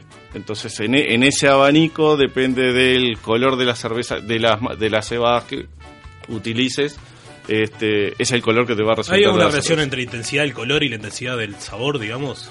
O nada, nada que ver. Puede ser clarita y ser de un sabor fuerte y puede ser muy oscura y un No, sabor muy... no generalmente. Eh, por lo general, este, la- las cervezas claras son bastante ligeras, a menos que bueno tengas una intensidad de un lúpulo atrás, este que es el, es el otro ingrediente que tiene la cerveza. Este, bueno, hablamos de maltas, eh, hablamos de lúpulos, levaduras y agua. Son los cuatro ingredientes básicos que, este, que tiene la cerveza. ¿no? Eh, Sí, ahí ya nos queda claro que conoces toda la amplia gama de cerveza, todos los tipos de cerveza, lo que puede tener adentro, lo que no. Es decir, y la pregunta sería, desde que vos sos un experto, ¿cambió tu preferencia, más allá de que vos sepas cuál es la mejor cerveza o cuál tiene que cumplir tal característica? Cuando estás en la soledad de tu casa o que nadie te ve, ¿Tenés ese gustito que se te da? No, mira, hoy quiero probar esta cerveza que en realidad es medio berreta, no cumple tal. Una que te dé condición. vergüenza, pero en la intimidad la tomás a poner. Eh, O sí, se puede refinaste dar, tu sí, a veces, a veces uno este, oh, va a un cumpleaños, una reunión y hay, distintos tipos hay. de cerveza y, y uno toma lo que hay. Pero refinaste tu gusto y decís, mirá, vos Sí, red- sí, sí, reconoces, hay ciertas cosas que tal, las vas reconociendo. Eh, pero a veces uno apaga el switch, ¿no? Ahí va, eso Este, hacer y el decís, cambio. hoy, hoy voy a tomar una cerveza Bueno, tranquila. aunque sea una mierda tipo la Pilsen. Sí, sí, sí. sí. Estamos con Pablo, que es catador y, y- y jurado internacional de cerveza. Eh, la cerveza industrial que, que tomamos habitualmente, cualquier marca, no importa, ¿cuán lejos o cerca está del concepto de cerveza que existía previo a la industrialización? ¿Es en esencia una cerveza? Este, ¿Cuán lejos está de las artesanales? Eh, o, o- o- o ha habido tanto proceso de industrialización en el medio que ya tenemos un producto que está alejado? Yo creo que hoy por hoy en el mercado, este, a nivel industrial, estamos un poco lejos de calidad. Este, ¿Estamos hablando con respecto a otros países, por ejemplo, o con respecto a una cerveza original? no, no, no, no es con respecto a cervezas originales, sino que con respecto a... Sí, decís ser que si vas a Alemania sí. y no hay una cerveza como la... No importa el nombre, la, la, Pilsen Patricia, Sealer, tal vez. Sí, yo creo, eso que, se- yo creo que ahí vas a encontrar este industriales este mu- muy, Mucho interesantes. Sí, sí, sí, sí. En en calidad mucho mejor. Lo que pasa que Alemania, este, cu- ¿cuál es la diferencia que va también tirando un poco abajo el- la calidad de la cerveza? Este, hablamos de cuatro elementos básicos, ¿no? Sí. Este, a veces algunas empresas o algunas este, las industrias este, le ponen lo que se llaman adjuntos ¿tá? para abaratar costos. ¿Qué, son, ¿Qué son los adjuntos? Bueno, son cereales más económicos. Este, Rebajan que- el cereal, digamos. Sí, rebajan la calidad del cereal. Está, eso es en definitiva un poco. Y eso afecta en el producto. Claro. En Alemania lo que tienen es lo que se llama la, la ley de la pureza. Y eh, una cerveza no se considera cerveza si no tiene esos cuatro ¿Y- este, elementos ¿Existen básicos. eh, productos símil cerveza, digamos, que los venden como símil cerveza o no existe? Cuando, digamos, cuando no llega a estándar, hay un producto más barato que exista que se No, comercialice. no, se comercializa como cerveza. Puede ser de Claro. No, como, Claro, como igual, los fiambres, por ejemplo, la diferencia entre el, el- Paleta la y- paleta, el jamón, el fiambre de cerdo. Cada vos lo podés mismo. vender, pero no puedes decir que es jamón. Claro, Claro. exacto. Ah, Eh, no, no, yo creo que este todo se comercializa como cerveza, cerveza, ¿no? No tenés otra categoría que no sea cerveza dentro de la cerveza. Digo. Lo que Eh, pasa es que te- en, en Alemania la cerveza es como una marca país, o sea, es como Sí, el de- emblema. tenés distintos estilos, depende de la región donde estés de Alemania y cada uno tiene su característica porque, bueno, también tienen sus características de las aguas donde utilizan este la cerveza. Este, y de ahí fueron saliendo su- sus diferencias de, de estilo, ¿no? Este, pero sí tienen, en Alemania tiene una mayor calidad y hay cervecerías este, industriales que, este, que tienen Ex- muy buena calidad. Como en el vino también el tema de la marca país, de la marca país, o sea, de Tipo la el Chardonnay. va, de la definición de, de región, como Sí, el, como claro, el champán que claro, se hace en claro. champán. Marca de origen. Claro, en, en Alemania se usa muchísimo. Este, la Digamos que sería como que Y- vos no le puedes decir a un producto de determinada manera a menos que efectivamente Claro. sea realizado en ese lugar. el por, ejemplo, por ejemplo, el es- Freixenet. es el- es- se dice cava Porque no se lo hace con el método champenoise porque no está hecho en champán. Sí, claro. Este, Eh, en Alemania, en Alemania usa muchísimo eso y está restringido por ley. Este, vos no podés fabricar una Kolsch si no estás en- dentro de esa región región, claro. este, específica. Este, eso es, es así. Este, está- Pablo, ¿y en Uruguay cómo, cómo hemos avanzado con este boom que hay de cerveza artesanal en este último tiempo? Eh, no sé, no sé dónde, dónde ficharlo, dónde, dónde fecharlo eh, el momento, pero en un momento los uruguayos tuvimos acceso a la cerveza artesanal. Eso nos Y- ha dado una, un abanico más interesante. Sí, claro, claro. Este, creo que estamos en un momento precioso en el cual, este, bueno, hay muchas cervecerías que están trabajando muy bien, que se están desarrollando, que están creciendo y bienvenido sea. Este, los productos también están mejorando muchísimo. Eh, y, y bueno, este, hace, ponele, yo creo que hace dos, tres años este, ha, ha empezado a explotar mucho más y a hacerse mucho más conocido, ¿no? Que creo que también es por el trabajo de, de mucha gente que ya viene trabajando desde antes. Este, y que bueno, por el boca a boca, mirá qué linda está, qué buena está esta cerveza, mirá, son eh, sentidos nuevos, aromas distintos, este, y bueno, está, eso se va transmitiendo, ¿no? Siguen llegando preguntas de los oyentes. 092-633-427. a ese número que acabo de WhatsApp pisar. 092-633-427. A ver qué nos ¿Es dicen. verdad que la ley de la pureza que hablaba el entrevistado recién en Alemania haya jugado en contra de la calidad de las cervezas? Al menos esa fue la sensación que me dio a mí cuando estuve ahí. Ay, Ah. ay, porque él estuvo en Todas Las Alemania. cervezas eran iguales y no tenían ninguna diferencia en sabor. ¿O fue una sensación mía? Gracias. Bueno, en el capítulo de los audios más largos de la historia del programa. Si no entendí mucho la pregunta. Creo que el oyente se refiere a que a que si, si, Si esa ley de pureza re- claro con la ley de Como, que, pureza. como generalizó, digamos, las opciones. No, no, es, es, es una opción y creo que ellos se, se rigen sobre esa opción. Este, hay, hay otras fábricas que buscan otras alternativas y hay gente que produce cervezas de muy buena calidad y otras que no. no- no lo que sí me- esto yo no fui a Alemania este ya lo aclaro para que no se ilusionen que por ahí si vas a una región te toca yo que sé vas a Bremen y te toca trigo y que en esa región hay trigo trigo cerveza de trigo cerveza de trigo y como que capaz que en esa zona es una cerveza la que domina y las otras por ahí están como flotando Sí, capaz que sí, yo tampoco fui a Alemania. Ah, no, bueno, vos no, vamos, no. ¿Qué es Pero si me invitabas, digo, vamos, vamos, vamos. se vamos. averigua, se Dejemos de lado a Alemania y volvamos un poco a Uruguay. ¿Cómo nos está yendo en los torneos internacionales? ¿Estamos a nivel? ¿Todavía estamos lejos? Participamos, no sé. Participamos. Participamos, hay cervecerías que ya hace años que, este, que vienen participando. Este, y- ¿Son verdad las medallitas que ponen en las etiquetas? ¿Podemos confiar en eso? Sí, claro. Ah, sí, ta, ta. sí, Bien. sí, sí, sí, seguramente sí, sí. Seguramente, bueno. No, no, no, es que hay, hay un montón de cervecerías que este, vienen con buen nivel y sacando este sacando medallas todos los años. o sea, ¿Hay, al- algún límite claro en donde una cerveza deja de ser artesanal? Digamos, ¿cuál es, cuál es el, el- el componente del modo de producción que decís, bueno, vos no podés ser artesanal si tenés eh, tal volumen o tal equipamiento? Porque yo veo, viste, que cerveza que arrancaron está artesanal y vos vas a la planta y decís, digo, sin saber nada, decís, pa, esto es artesanal. Entonces, el que hace en la casa, que es, es- es otra Eh, categoría, que es muy casera. hay, hay- es, es un punto que la gente discrepa mucho, ¿no?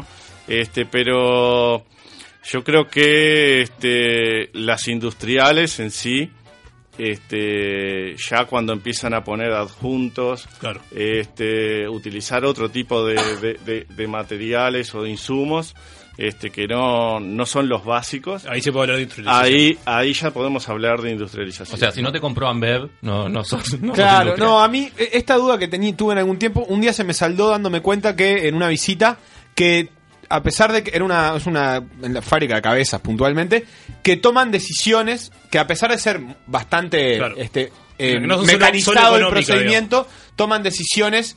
eh, en cada elaboración hay una persona que va tomando decisiones humanas acerca de temperaturas. Sí, Entonces, claro, Tiene claro, un proceso de artesanal que si bien el, el mecanismo es industrial y tecnológico avanzado, No, es no, que- significa es que, que- no, no haya injerencia humana.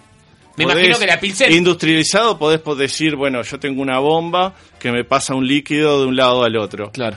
Eh, pero yo bajo una palanca, aprieto el botón y hago que esa bomba este, se maneje. ¿Hasta qué lado? Este, Claro. Eso no, yo no, no lo el industrializado. Este, creo que hay muchas cervecerías que están creciendo y que están generando un producto muy interesante.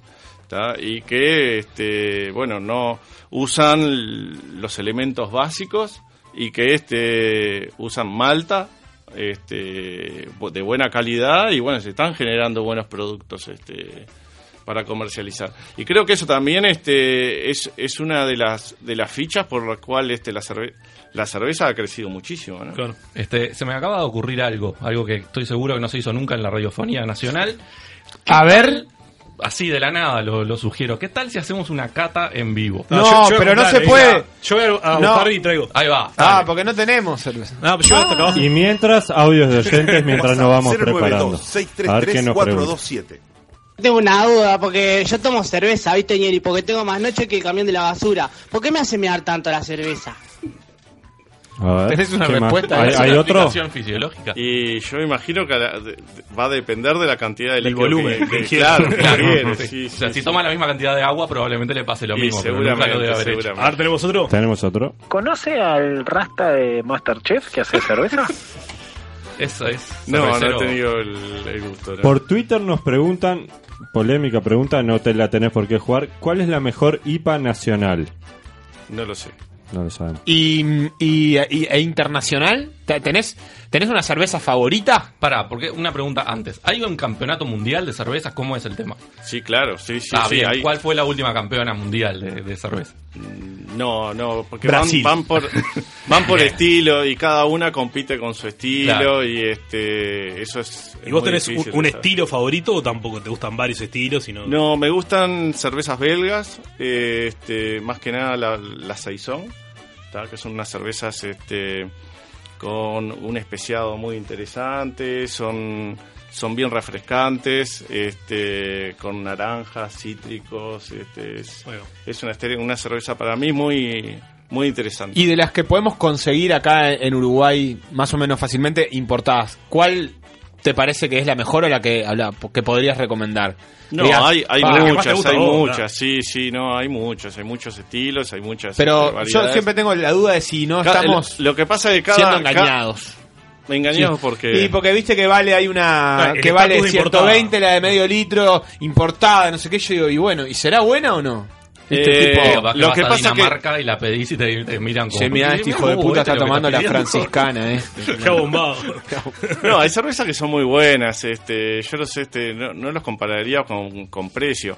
Lo que pasa que hay cervezas que son más fáciles de, de elaborar que otras, o hay cervezas que capaz llevan mucho más insumos unas que otras. Entonces de ahí puede variar un poco el precio entre una y otra. Bueno, vamos a lo nuestro. Vamos a lo nuestro. Vamos a hacer algo que es parecido a una cata guiada, ¿verdad? Vamos a. O, Sí, o no, o nada que ver, O nada que ver, pero. Pero sonaba pero lindo, yo ya. sonaba muy lindo yo quiero probar, guiada. entonces. Lo espero traído de tu casa ese término y lo googleaste y lo que Tenemos para probar alguna cerveza que, que Pablo acá va a probar y nos va a, a decir cuál este.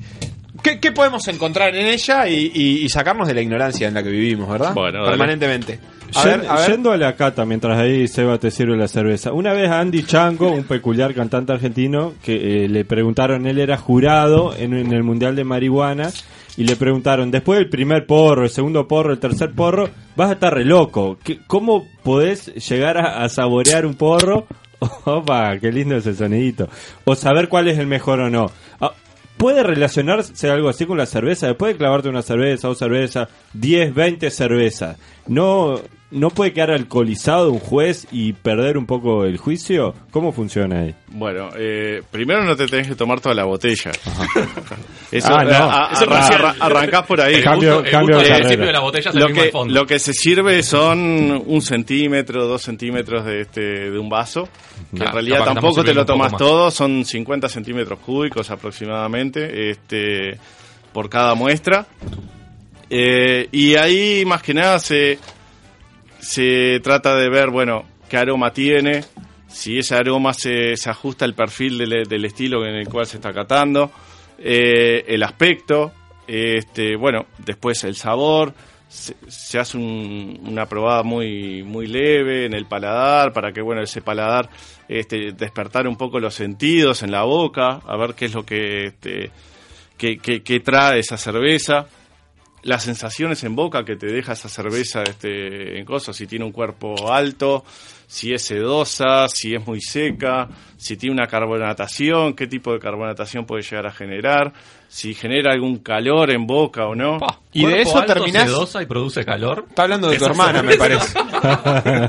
Pero hay, hay cervezas así, muy interesantes. Sí, sí. Como la hermana de Fede, qué atrevido vos.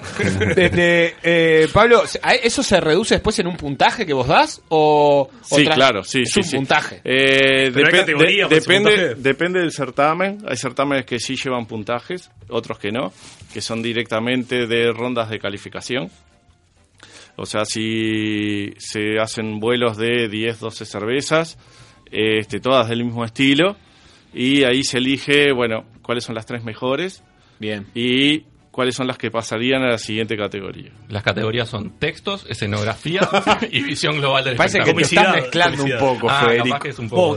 Bueno, vamos a Bien. probar una, una cerveza este, de esas que vas al súper y están ahí y nunca sabes si... Este, Sí, por ejemplo, bien. esta se llama Schofferhofer.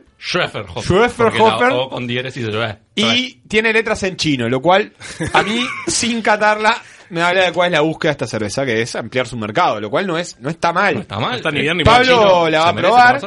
Probablemente ya la haya Eh, probado eh, en su esta es vida. una cerveza de trigo, es una Hefeweizen. Este, bueno, lo que Lo que sí vamos a aclarar a los oyentes es que hay varios, ya tomaron. Ya vi gente tomando acá de, No, de yo los no. panelistas. Hay pan y agua que van a servir como borrador para reiniciar nuestros sabores, digamos, antes de una, de una nueva ronda. Este es un pan artesanal este. No parece. Pero está. Bueno, Seguí, Pablo, ¿qué, por favor. ¿Qué es lo que nos, nos tenemos que encontrar con esta cerveza? ¿Cómo es el proceso? ¿Tomás el vaso? Primero, bueno, vamos- sabemos cuál es el estilo. ¿Qué, Ajá. qué, qué es lo que nos va a decir el estilo? Este estilo es son cervezas de trigo. eh, se destacan un poco los fenoles. Este, vamos a, a tratar de, de encontrar algo de clavo, eh, algo de aromas a banana, eh, vainilla, como a goma de mascar. Este es un especiado, eh, un trigo, el trigo tiene que estar presente este, tanto en aroma como, como en boca. Y van a ver que capaz que este es, es una cerveza un poco más sedosa que este, la- la- la- las normales. Eso se lo aporta el trigo mismo. Ajá. Este, Vamos y bueno, vamos. ¿Se huele la cerveza? Sí, primero Sí, lo primero bien. que se hace es se, se busca el aroma. ¿Se revuelve como el vino para olerla o no? Sí, sí, se hace una agitación leve. este, Esta yo le en siento, puede ser olor a levadura, que le sienta ese olor. es que los, los fenoles que tiene es de la levadura mismo. Este, Eso lo siento que lo puedo identificar. Hasta Sí. ahora es lo que puedo decir. Los sí, panelistas ahí, están ahí probando. vas a sentir, bueno, ese- el clavo, banana, trigo, que proviene de la malta. Ahí viene el- la cata del experto, la está Hasta el oliendo trigo por llegué, ahora. lo de la banana y el clavo. ¿No sentís un frutado? en- Yo siento como un, un dulzor ahí. Sí. Bueno, sí, es- eso es más que nada, este, son esteres de, que dan un perfil a banana. sí. Es una rica cerveza, me gusta mucho la cerveza de trigo. Esta es, digamos, una típica cerveza eh, eh, ligera de fiesta, no sé qué, o es o no. Esto es más bien. Sí, sí, sí, sí, se puede tomar. Este, es, es una cerveza refrescante, viste que es eh, tiene una carbonatación bastante alta. Eso es lo que le hace este, que sea refrescante, que sea este, fácil de tomar. Este, no, no, no, no es una cerveza pesada con un cuerpo que, que, que a uno le cueste este estar tomando. se toma ligeramente, Se toma ligeramente, exactamente. Es- Esta misma marca trae una cerveza con pomelo, ¿no? Sí, creo que eso, sí, Eso sí. estaba bien visto, lo de ¿Eso es cerveza agregado? o ya ni es cerveza directamente? Es una cerveza con frutas. ¿Existe cerveza con frutas? Este, hay unas categorías para eso. Eh, hay gente que experimenta con la cerveza y pone, bueno, miel. Bien. Eh, sí. Hay honey beers. Este, hay, hay frutas de distintos tipos que también las van mezclando con las cervezas.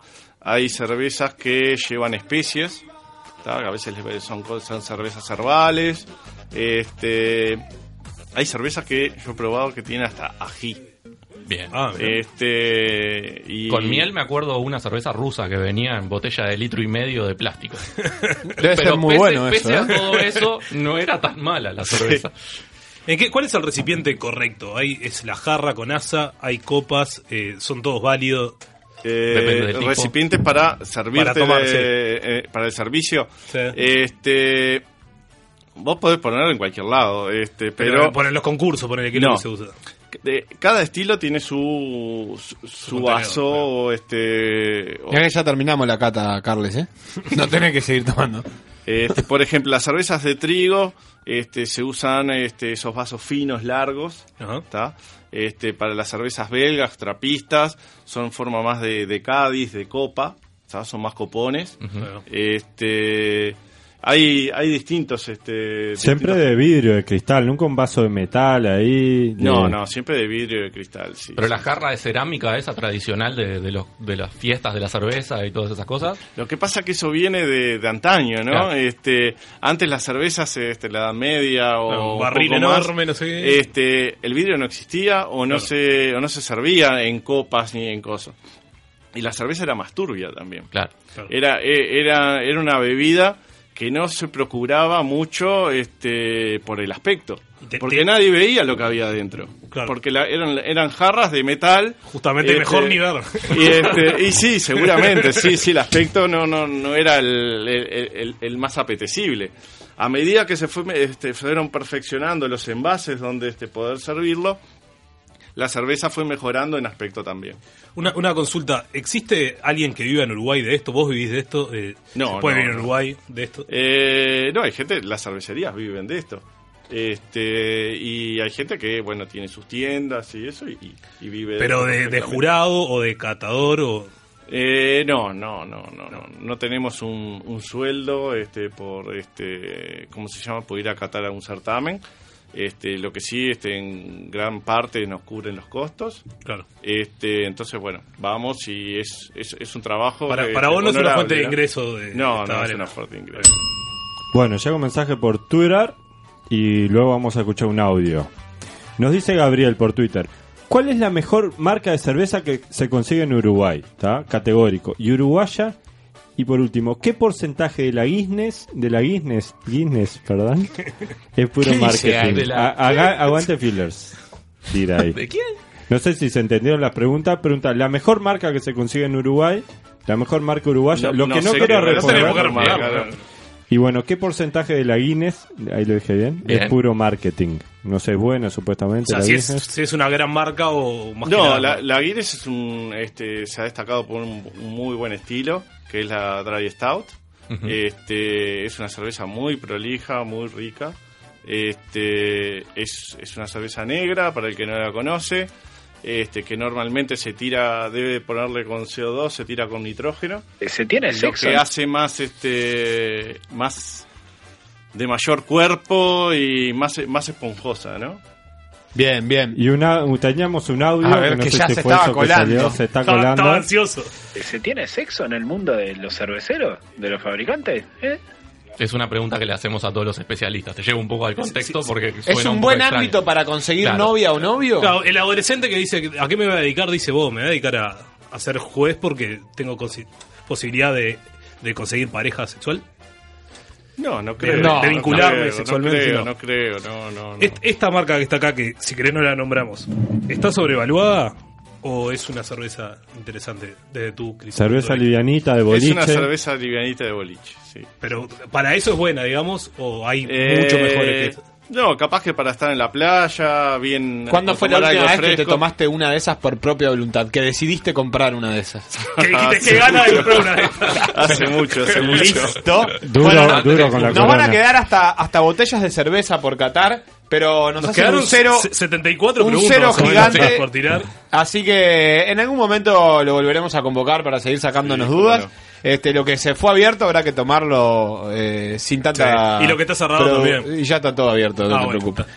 Así que se hacen unos fiambres, unos refuerzos con este pan. Le agradecemos a Pablo por haber venido. No, Muchísimas gracias. gracias. No, muchas Nos vamos y volvemos en el próximo bloque con Julio Cortázar. Eh, sin excusa, en Mediarte tampoco están así.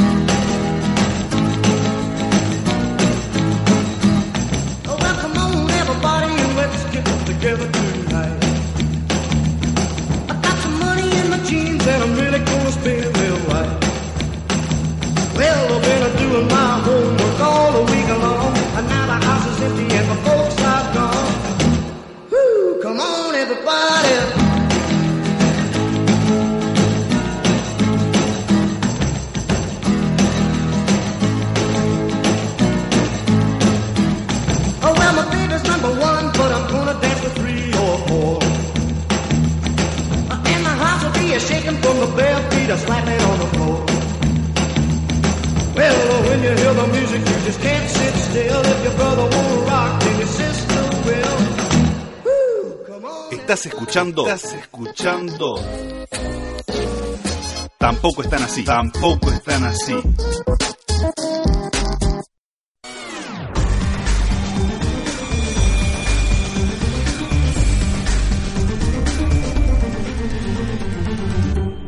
Hola, soy Paul Mieres y este es mi canal de YouTube, esta vez con un tutorial que me venían pidiendo y es de cómo bajar de peso rápidamente. Comencemos con el desayuno, intentar ingerir cosas eh, que nos den hambre, como puede ser una manzana o alguna otra fruta o una política neoliberal de los años 90. También eh, las colaciones son muy importantes. Recuerden que un alfajor portezuelo no es una colación, aunque tenga la miti miti como promoción. Y bueno, después intentar eh, hacer deporte, tratar de correr, evitar ver eh, BTV en todo el día y cosas que traten de limpiar nuestra mente y nuestra cabeza. Soy Paul Mieres, este es mi canal de YouTube, suscríbanse por favor y nos vemos la próxima con otro tutorial ideal para estos tiempos que corren. Estás escuchando. Tampoco están así. Hay en todas partes, vida todo es arte. Lo importante es expresarte, lo que sientes lo comparte. En Tampoco están así. Me gusta el arte. Preámbulo a las instrucciones para dar cuerda al reloj. Piensa en esto. Cuando te regalan un reloj, te regalan un pequeño infierno florido, una cadena de rosas, un calabozo de aire. No te dan solamente el reloj, que los cumplas muy felices y esperamos que te dure porque es de buena marca, suizo con áncora de rubíes. No te regalan solamente ese menudo picapedrero que te atarás a la muñeca y pasearás contigo. Te regalan, no lo saben, lo terrible es que no lo saben. Te regalan un nuevo pedazo frágil y precario de ti mismo. Algo que es tuyo, pero no es tu cuerpo, que hay que atar a tu cuerpo con su correa como un bracito desesperado colgándose de tu muñeca. Te regalan la necesidad de darle cuerda todos los días, la obligación de darle cuerda para que siga siendo un reloj. Te regalan la obsesión de atender a la hora exacta en las vitrinas de las joyerías, en el anuncio por la radio, en el servicio telefónico. Te regalan el miedo de perderlo, de que te lo roben, de que se te caiga al suelo y se te rompa. Te regalan su marca y la seguridad de que es una marca mejor que las otras. Te regalan la tendencia a comparar tu reloj con los demás relojes. No te regalan un reloj, tú eres el regalado. A ti te ofrecen para el cumpleaños del reloj.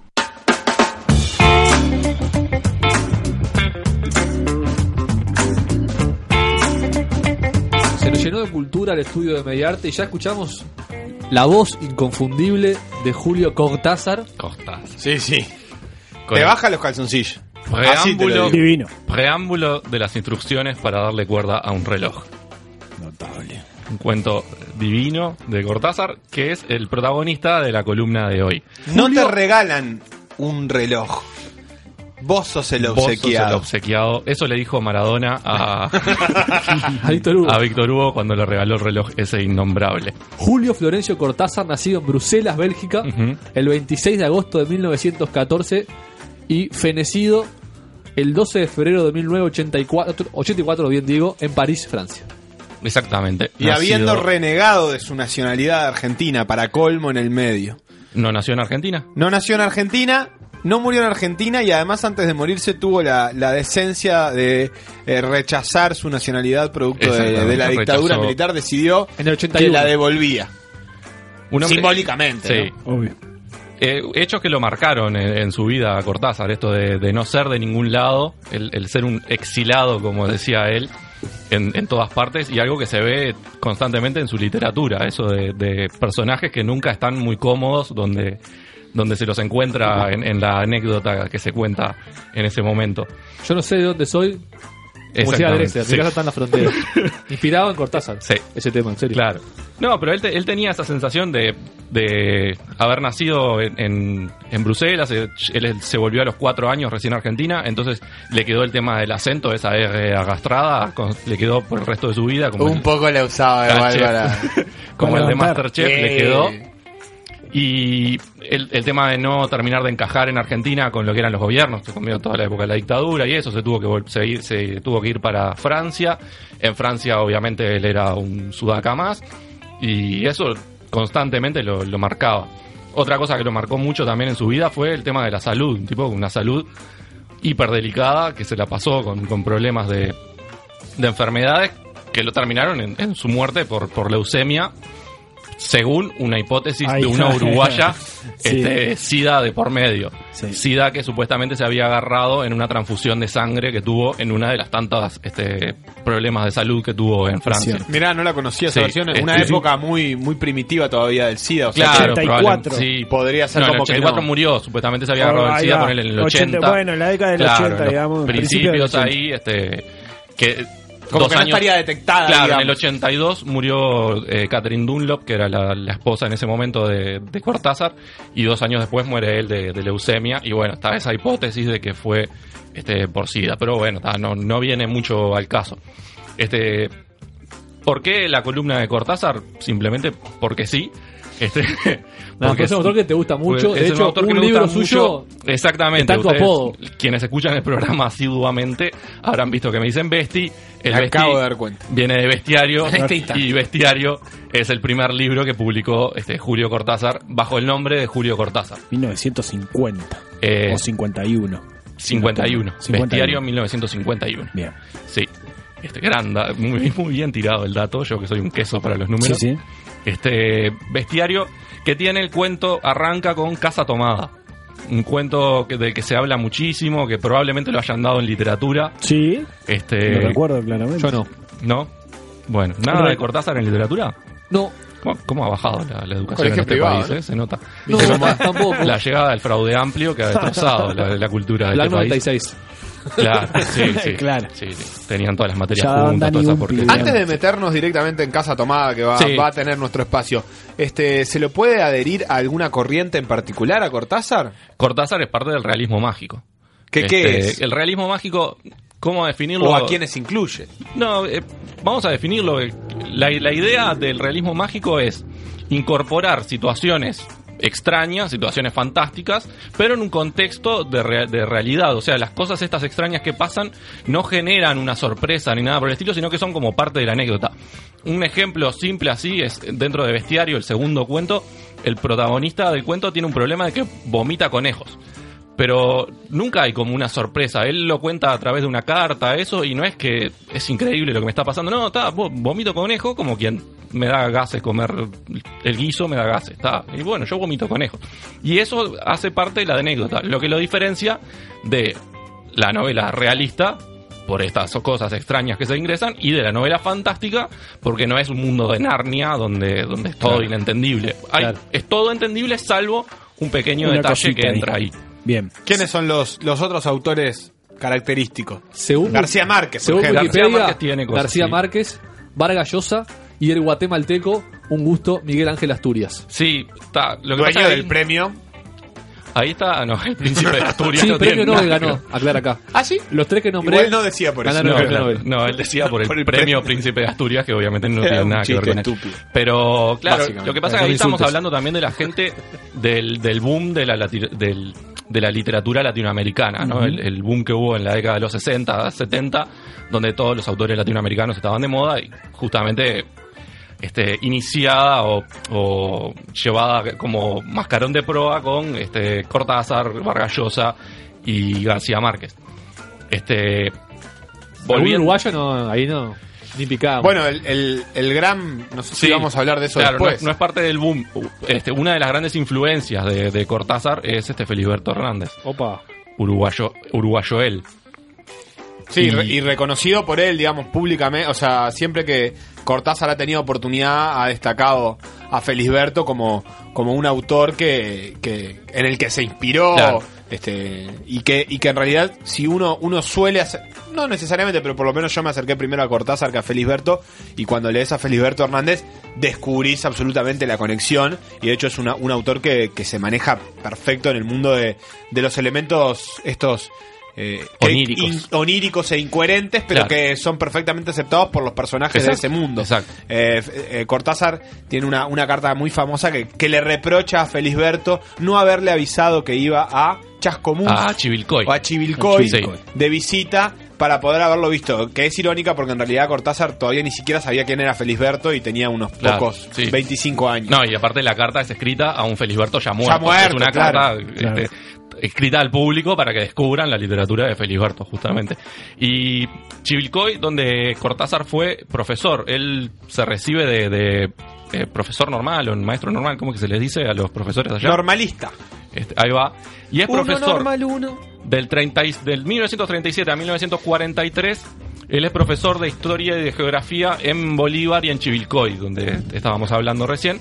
Dos, este, parte de la provincia de Buenos Aires, pero que en esa época eran lugares medio alejados, así, lugares medio tristes, y donde este Cortázar se dedicaba a, a dar clases y a leer. A leer, leer, leer. Y ese leer fue lo que lo llevó justamente a, a- a encontrar, por ejemplo, a Felisberto. ¿No escribía de chico él o...? o- Escribía, escribía, pero para él muy poca cosa. Este, como les decía, en el, en el 51 recién publica Bestiario, su primer libro. Antes había publicado un libro de poemas, pero con, con un apodo, con el Con nombre de Julio. Denis. Con un Este, porque- por si le iba mal. Exacto. No, y sobre todo porque Sí, él, sí, sí. en Bestiario él lo que dice es que es, es el primer libro en el cual él está convencido de lo que está haciendo. Él está seguro de que ese libro era, era lo que él quería decir, entonces ahí sí es, es Julio Cortázar y todo lo anterior es Julio Denis, que bueno, Bueno. Tenía 37 años. Exactamente, bastante Bestiario. grande, bastante grande para debu- debutar en literatura. Eso siempre nos marca a nosotros que estamos a tiempo de Sí, trascender. sí, nosotros estamos. Capaz Obvio. que somos unos Estamos genios divinos. y no nos hemos dado Sí. cuenta todavía. No estamos ya para jugar en primera al fútbol, pero después. Para las ramas artísticas- Para las ramas artísticas estamos preciosos. Y si vemos qué dice la gente, WhatsApp 092-633-427. Cerveza con notas de banana. Ah, esa seguro que le gusta a Alfonso. No, no. se quedó en el no tiempo. Siguiente mensaje. ver. ¿Cuál es la mejor forma de leer Rayuela? Que no diga eh, de las dos estas mierdas que no, que diga él. ¿Cuál es la mejor? Bien, bien, todavía. no. ¡Jugátela! No, no, eh, para mí la mejor forma de leer Rayuela es primero en un libro, ¿está? En un libro físico. Es, yo que soy muy de la tablet y eso, Rayuela se lee en libro y se lee desordenada. Rayuela, recordemos, es Rayuela novela de es una Cortázar. novela, exacta. Que tiene la particularidad de eh, estar, no sé si escrita o más bien publicada, de manera que pueda ser leída de dos formas distintas. Cortázar decía que se podía leer de, infinitas formas. Él proponía dos, que era la tradicional, leerla de corrido, y que se termina más o menos por la mitad del libro, la, la novela leída en ese formato, y un segundo formato que venía en un, en un orden preestablecido que te decía del 1, saltás al capítulo 28, del 28 al 116, volvés para atrás y vas para adelante. Por eso digo leerlo en libro físico, porque es muy interesante el juego de ir para adelante, de ir para atrás en el libro. Una cosa que yo, este, pavadas mías, ¿no? Pero algo que, que le, le encuentro de, de malo a los libros es el hecho de que vos siempre sabés en, en qué punto de la historia estás. Si vos vas por la mitad del libro, sabés que te falta Tal un montón cual. para llegar Claro, al final. claro. Y si te quedan poquitas hojas, sabés que estás por terminar. Pero En eso pasa también Rayuela- en el formato digital. Claro, ahí el formato digital capaz que le gana en ese sentido. No, pero también pasa. Vos sabés si el PDF tiene. Bueno, pero no, no estás viendo la 500 barra de desarrollo. Distinto es tener en la Ah. mano el libro y saber Sí, que sí. en una mano te queda un montón de páginas por leer. Comparto con, con, el, con Federico, pero 100%. Claro, en Rayuela no te pasa eso porque estás yendo para adelante y para atrás todo el tiempo. Que ahí sí, en una tablet lo- o en un e-reader lo perderías completamente. Entonces, Rayuela es un libro que vale la pena tenerlo. ¿Y qué le decís a los que dicen que, que envejeció mal? Que es un libro que hoy no tiene un valor tan interesante. Obviamente el impacto que generó en su momento no lo va a generar hoy porque este gracias a Rayuela cambió mucho la literatura y entonces ya no sorprende como sorprendió en su momento. Este esto viene atado, era una época de grandes cambios. Este, en ese mismo momento estaba la, la Nouvelle Vague en el cine francés, que también proponía cosas este, muy rupturistas para lo que era el cine tradicional y en todas las artes. la búsqueda de- del, del choque y de la ruptura era constante.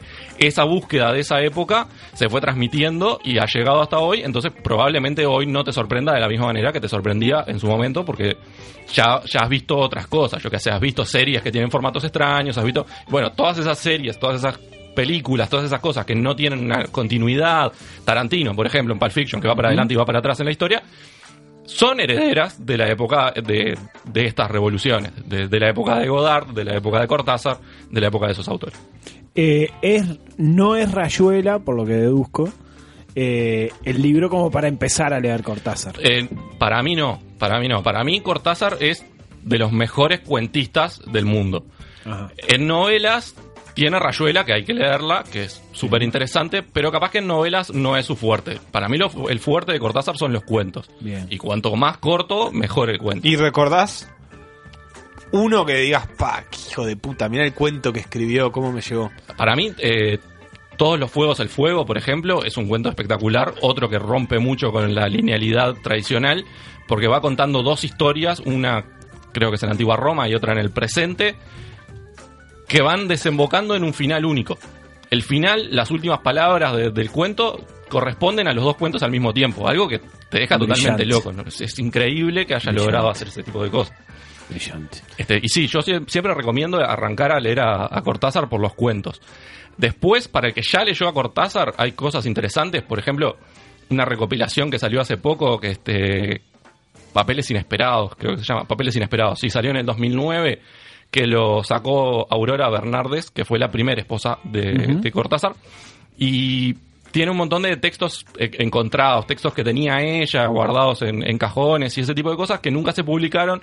Entonces, para quien ya leyó a Cortázar, ya tiene toda la bibliografía de Cortázar. Este, es, es interesante leer esto. No le recomiendo nunca a nadie arrancar por eso, porque obviamente por algo son papeles que nunca los publicó. Eh, pero sí para el fanático es súper interesante. Acá me preguntan por WhatsApp alguien que no firma. ¿No está sobrevaluada Rayuela? No, no estuvimos hablando ya de eso. Pero capaz que la Pero- opinión pública opina, no sé, Ah. que es la mejor novela de la historia de la humanidad y No, no, insisto, no me parece que.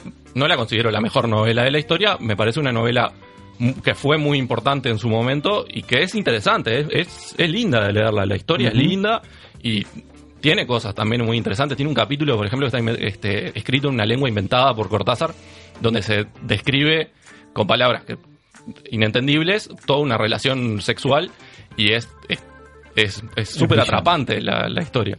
Eh, un, un- para aportar un dato a lo que decías de la ex esposa, eh, eso está en un contexto de que le venden, digamos, se remataron todos sus bienes del último del último lugar donde vivió en Francia, un Ajá. apartamentito, y ahí fue donde encontraron todos los escritos Exacto. y eso, este, que, que bueno, que salieron a la luz en esa en esa recopilación del 2009. Muy bien, y otra cosa para los que ya leyeron a, a Cortázar que es súper interesante son las clases que él dio de literatura en la Universidad de Berkeley.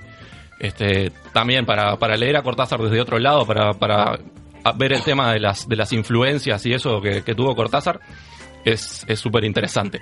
Otro gran aporte que hizo Cortázar, ya no como autor, sino en otro, en otro trabajo, eh, es quien tradujo toda la literatura de Edgar Allan Poe al español. Este, Un autor hiper relacionado. Exacto, un autor muy, muy importante que lo influenció muchísimo y que le sirvió en su época cuando se había ido eh, exilado, como dice él, exilado a Francia, le sirvió para mantenerse. Esto, la Universidad de Puerto Rico le pidió que hiciera la traducción de la, de la obra de Edgar Allan Poe y gracias a eso este, obtuvo un ingreso importante que le permitió después dedicarse mucho más a su literatura. Así que es, es algo, tiene la parte de la anécdota y la parte del, del valor histórico de que haya traído la, la literatura de Poe al español. ¿Tenemos más ma- material de audio de Cortázar? ¿Puede ser? Sí, Sí. estábamos pensando en, hablando claro, de Casa Tomada. Por un tema de tiempos, no sé si vamos a escuchar lo de Casa Tomada. Nos vamos a ir, sí, escuchando otro cuento de, de Cortázar cuando terminemos. Vamos a escuchar el, el número 3. Pero, este, hablemos un poquito de, de Casa Tomada y lo que, lo que, lo que tiene interesante esta no- este cuento, que es el primero, el que abre Bestiario, es toda la, la discusión que ha tenido sobre cuál es el verdadero significado de lo que dice. Este, desde el punto de vista político, ¿no? En 1946 gana las elecciones Perón y en, en ese año este cuento se publica, porque primero se publicó en una revista que la, la publicaba Borges, esa revista, y ese cuento, para el que no lo leyó, para el que no lo dio en literatura, como vos Nachito, este cuenta la historia de una pareja de hermanos que viven juntos en una casa muy grande, hermanos de la, de la clase alta, acomodados. ¿Hermanos del mismo sexo o diferentes? De, de diferentes sexos, justamente. Hay todo un tema de una relación incestuosa que no, no, se, no se dice, Se- pero está en el aire. Está en el aire ese sentimiento de, bueno, acá no, no pasa nada. Sí, sí. Este, y en, en esa casa este, empiezan a haber presencias y esas presencias van tomando la casa y los hermanos van decidiendo eh, ir cerrando puertas y quedándose este, cada vez más, más recluidos hasta que las, las presencias terminan de tomar la casa y los dos hermanos quedan afuera y se van caminando por la calle eh, si cabizbajos, como derrotados. Este, Y sin oponer resistencia, en esto que decíamos de... Exactamente. Es normal. Sí, Ah, y bueno, está, nos ah. tomaron la... eh, eh, bueno. Terminan diciendo eso, claro, no podíamos vivir más ahí, la casa ya estaba totalmente tomada. Era es, más o menos así es el, el final de, del cuento. Y bueno, ¿cuál es el, el análisis sociopolítico que se hace de esto? Es que aquellos que toman la casa es el peronismo, la casa es el gobierno y este par de hermanos es la oligarquía patricia acomodada, acostumbrada a haber tenido el gobierno.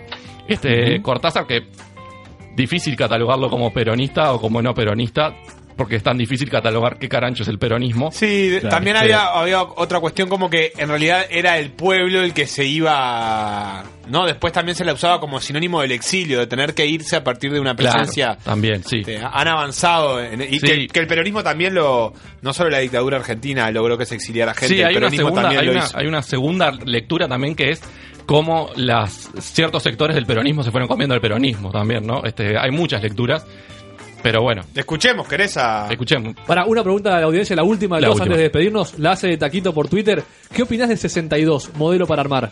Que es un 62, libro, ¿no? Sí, 62 modelo para armar. Este, nace a partir del capítulo 62 de Rayuela. El, de- del capítulo 62 de Rayuela, a partir de eso saca otro libro. Este, lo que decía, la, la novela de Cortázar no es justamente su fuerte. Y si hay que nombrar una novela, que sea Rayuela. Este, vamos a quedarnos con los cuentos, vamos a quedarnos con, con, bien. con bestiario, con las armas. Con El las armas del secretas, con todos los juegos el del buzo, fuego. me fascina. El del muchacho que se pone el, El buzo. del, el del bus, el del bondi. Hay uno de un ómnimos también de Sí, gente que se eh, hay otro que me encanta también de- del el piloto que ve la isla paradisíaca siempre cuando va viajando y que enamorado con esa isla y bueno y al final este, no se los voy a quemar pero los finales de Cortázar son algo son algo increíble Te voy a poner en un aprieto, Fede. No nos da el tiempo para dos cosas. Tenemos que irnos este, o escuchando a Cortázar sobre la interpretación de Casa Tomada o escuchando el otro texto que, que, que elegiste. Es como Rayuela esto. Bien. O, o no, podemos Bueno, escuchar los no. dos y hacer lo que queremos. Yo lo que haría es irme, este, para escuchar lo que, lo que opina Cortázar sobre Casa Tomada, los invito a todos a buscar las entrevistas que hay a Cortázar en, en YouTube y en, y en otros medios, supongo también. Pero bueno, hay entrevistas súper interesantes a Cortázar. Y vámonos con un cuento que, como les decía, Cortázar es el, de los mejores cuentistas de la historia. Así que vamos a escucharlo haciendo lo mejor que hace.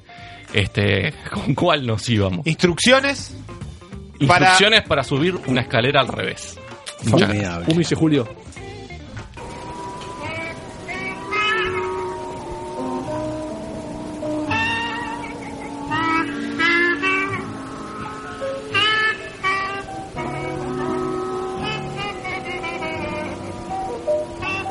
En un lugar de la bibliografía del que no quiero acordarme, se explicó alguna vez que hay escaleras para subir y escaleras para bajar.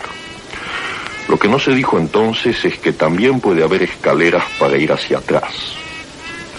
Los usuarios de estos útiles artefactos comprenderán sin excesivo esfuerzo que cualquier escalera va hacia atrás si uno la sube de espaldas.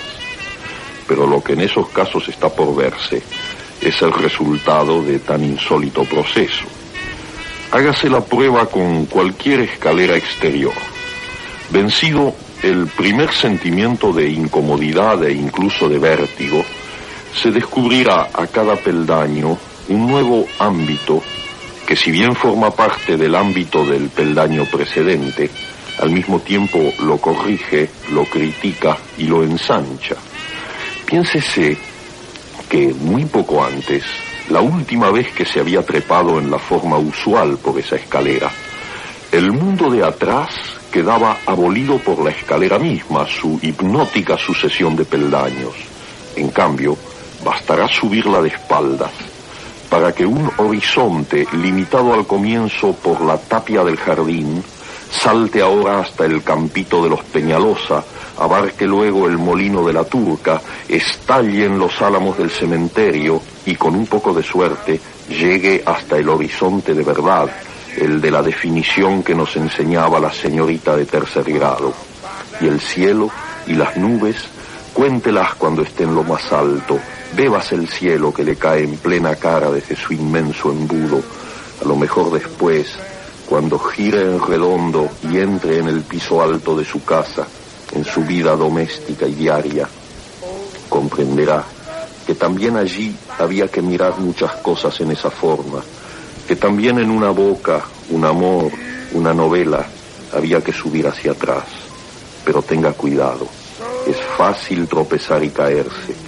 Hay cosas que solo se dejan ver mientras se sube hacia atrás y otras que no quieren, que tienen miedo de ese ascenso que las obliga a desnudarse tanto, obstinadas en su nivel y en su máscara, se vengan cruelmente del que sube de espaldas para ver lo otro, el campito de los Peñalosa o los álamos del cementerio. Cuidado con esa silla, cuidado con esa mujer. En Tampoco están así.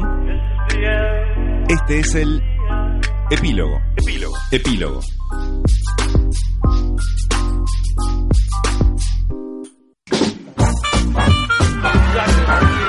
Bueno, se viene el mejor No me Tutti Frutti del mundo. el Tutti Frutti. Antes que nada, tengo una lista acá de mensajes que me pa- mandó pasar Nachito. Espero acordarme de todo. Brunzo, un saludo para él. C también, que no puedo venir. Victoria, Akashika, que es el cumpleaños. Un ¡Que saludo para él. cumpleaños! Max, Zorro, Gavilán, Marto, Inter y Facundo. Un saludo para No, todos Marito, que Marito, Marto comunicaron no. Mario. Marito. Ma- y bueno, para Marito también. Siempre le. El Marto Flor de Sorete, el Marto. Bueno, vamos. Bueno. ¿Cuáles son las categorías? Bueno, les digo las categorías. Tenemos cinco minutitos, capaz 10 o 15 si robamos un poco más. La primera, marca de cerveza propia. ¿Tá? Va a ser un tutti frutti. Deja hacer cagada, Sebastián, por favor. bobo. Marca de cerveza propia es la primera. La segunda, gastos en el estado de cuenta de la tarjeta de Sendic. Cosas que pueden haber aparecido allí. Tema de actualidad. Y el tercero y último es el famoso epitafio. La frase para poner en la lápida de cada uno. De ¿Te nosotros parece? mismos. Bien, de nosotros propia. mismos. ¿Quién arranca a contar? Besti, que es el fan de Cortázar. Besti, dale, arranca y el Seba te para. ¡Ah! ¿Por qué grita? C. C, bueno, vamos, dio toda la ¿Qué vuelta de C? este al abecedario C, con la letra casa. C. Sí. Marca de cerveza, gastos de Sendic y epitafio. Hoy estamos jugando con Besti, con Nachito, Carles, Willy y Seba, que come pan, toma cerveza, eruta al lado mío y tengo que compartir el micrófono. Esto es insalubre.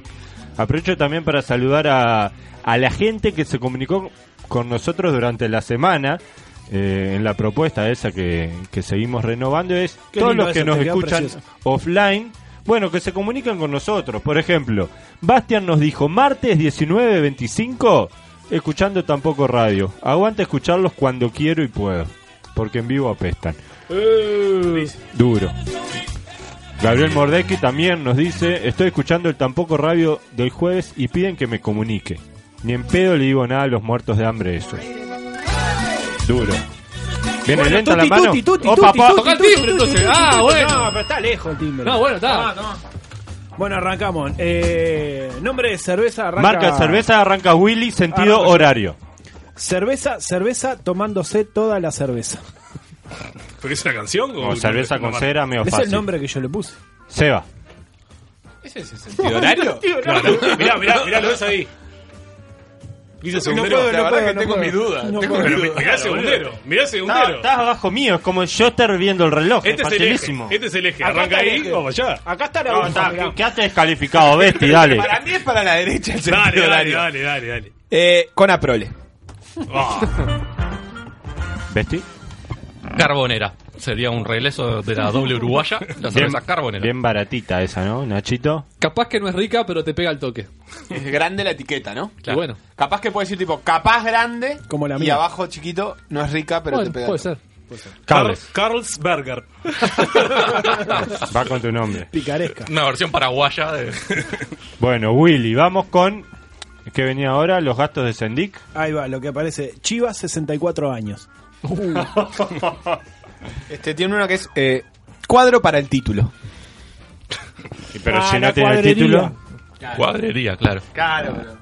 Ah, da, claro, está. irónico. Besti. Ah, qué Ah, un, com- y un, com- un como conductor que no ve para atrás.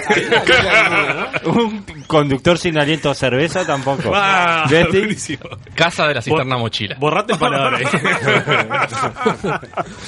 Me gustó, Nachito. Compró Mediarte. ¡Opa! Jugó. Vámonos ya. Atento Alvarito. Capaz que Caja chica. Baja Queda un abierto ahí. Caja Ah, chica. bien. Bien, bien. Un lindo varios. modo de, de lavar dinero. Bueno, y por último, el epitafio. Willy. Cogí re poco. ¿Cómo? Cogí re poco. Qué tristeza esa lápida. Creo que no es nada. Cada día traía mandarinas el sorete. Para pensar, Nachito. Eso que se lo hicieron los compañeros de Sí, trabajo. sí. Cumplidor. Por no decir todos los otros defectos. Es para pensar esa, ¿eh? Con un beso grande me despido. Qué inspirado está acá. Bueno, y eso fue la letra C. Y ahora Hay que arranca a darle contar cerveza. Willy que Pero que ganó. Seba no grite, que No Seba no grite. Que Seba no grite. Sin que grite Seba. Ar- Ya arrancó a contar. No, no, que pare Carles otro. Top. L. Bueno, Uy, L. L. Y estamos jugando el Un mejor saludo a L. Bennett. también. Tutti Frutti del mundo con Y hablando del Chuy, por favor, un abrazo para él. marcas de Y a cerveza. Trener, ¿no? Gastos en el estado No de me cuenta de despedidas. y el epitafio. A ver qué ponen los participantes. Por ahora viene ganando Willy.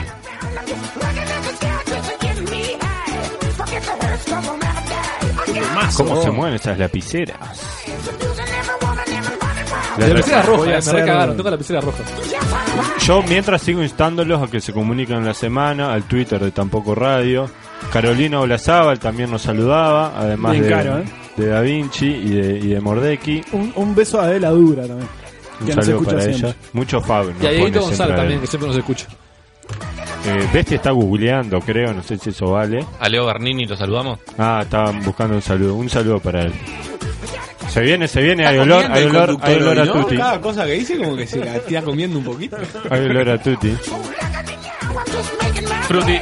Bueno, se siguen Bueno, sirviendo bueno, cerveza, bueno, esto está divino. Bueno, bueno. Si esto Frutti. hubiera sido Y un viernes, iba el todo. Fruti Fruti. Y no sé, me robaron el timbre, vos. Chuchi Fruli. Vamos. Fruli. Tutti es hizo, Besti. Y arranca Besti. Ojo con el sentido horario, Seba. Atento, Seba. Ojo, ojo que pueden ir para acá. Ojo. Este para gente que vio House. Eh, ¿Lúpulo o lupus? ¿Esto qué es la marca de cerveza? Claro. ¿Y cuál es la primera tiene- categoría? No, no vi, Primera no vi, no vi House. la primera es nombre para marca de cerveza propia. Ahí va. Nachito. Leche divertida. ¡Ay! ¡Ay! La bola. Naranja mecánica. la mía es mordió, mordió. Salí. Liche. Carles. Liche. Liche. Ah, sí. Viene por ahí, Willy. La del carbonero. Claro. Parecía la de Besti. Había carbonero y la de carbonero. Y leche. L'ardiente. Ah, cerveza francesa. Sí, es como francesa, pero. Claro. La- la uruguaya. uruguaya. Muy puto. Besti, gasto de Sendic. Lo de Nana. No, eh, como nos enseñó el Nacho Alcuri, cuando alguien pone lo mismo, lo tiene que decir en el sí. momento. Lo de Naná. Lo de Naná puso Seba. La idea Muy fija. horario, La pues, idea ¿no? fija. Muy bien. Nachito. Toda, dijo. Lengua a la vinagreta con fritas. Valió la pena entonces. Para el- cortar, para cortar el... Valió la pena el. Liquid paper. Para tapar las cagadas, capaz. La boutique erótica. la, la idea es fija, ¿eh? Bueno, y por último, el epitafio. ¿Qué nos dice Besti? Eh, llegaba rápido. Y bueno, algo problemas tenemos todos. Todo no se puede. ¿Nacho? Al revés que Besti, lento hasta para palmar. ¿Ese murió viejo? La pasé precioso. Lindo. La contraseña es puto el que lee. Sin números y nada, y cosas raras. La que tengo muerta es esta. bueno, bueno. Entra una más, una más entra. Entra una una más. Decir que está por terminar esto, pues se está Feliz yendo cumple al Victoria, eh, que le vamos a entregar tarde en su cumpleaños. Bueno, ¿quién arranca a contar Besti que ganó No llamen recién? hoy a Victoria, no llamen hoy porque no está. Y si no, nos Contá, quedamos y contá. acá. A, ¡Para! M.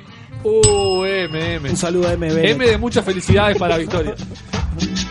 Bueno, con M estamos jugando al mejor Tutti Frutti del mundo, marcas de cerveza, gastos de Sendic o epitafio, que es la frase que va en la lápida luego que palmas. En este caso tenemos la ventaja de que cada uno puede elegir su propia frase sin saber lo, lo que cuál plantea la pregunta, ¿no? Si uno de de ustedes palma hoy o en, o en la semana, ¿qué hacemos? ¿Le ponemos esa frase en la lápida o Y sí, a mí poneme la de... y no, y la, La del- frase, la la, frase. poco. Ah. Eh, no, a mí que me, que me cremen igual, tranqui. Nada de frase.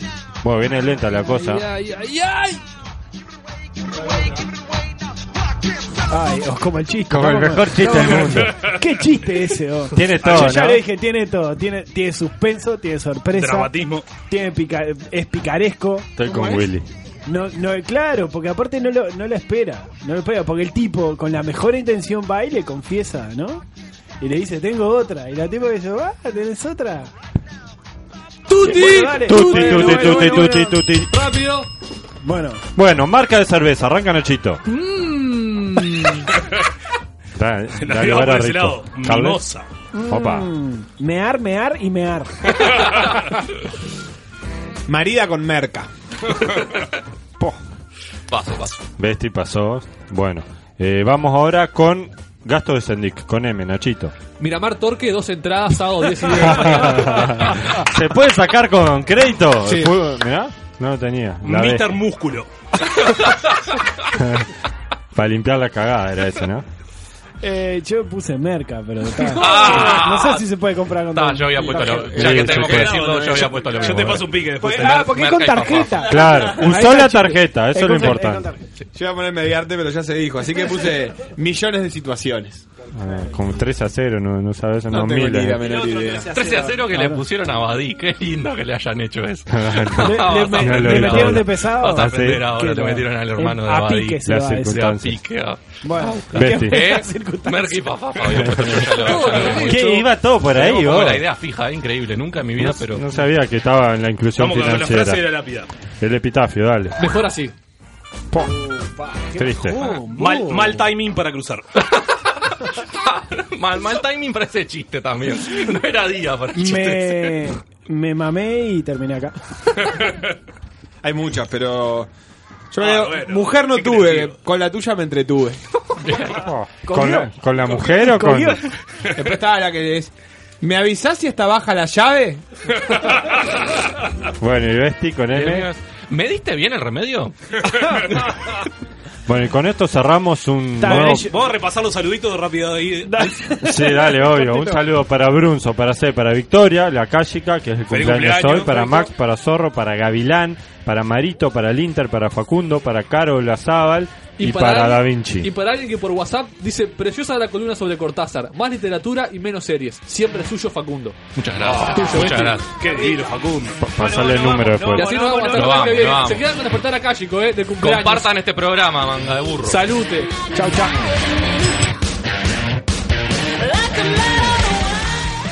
Estás escuchando Mediarte. Mediarte. Un nuevo canal de comunicación. Mediarte.com.uy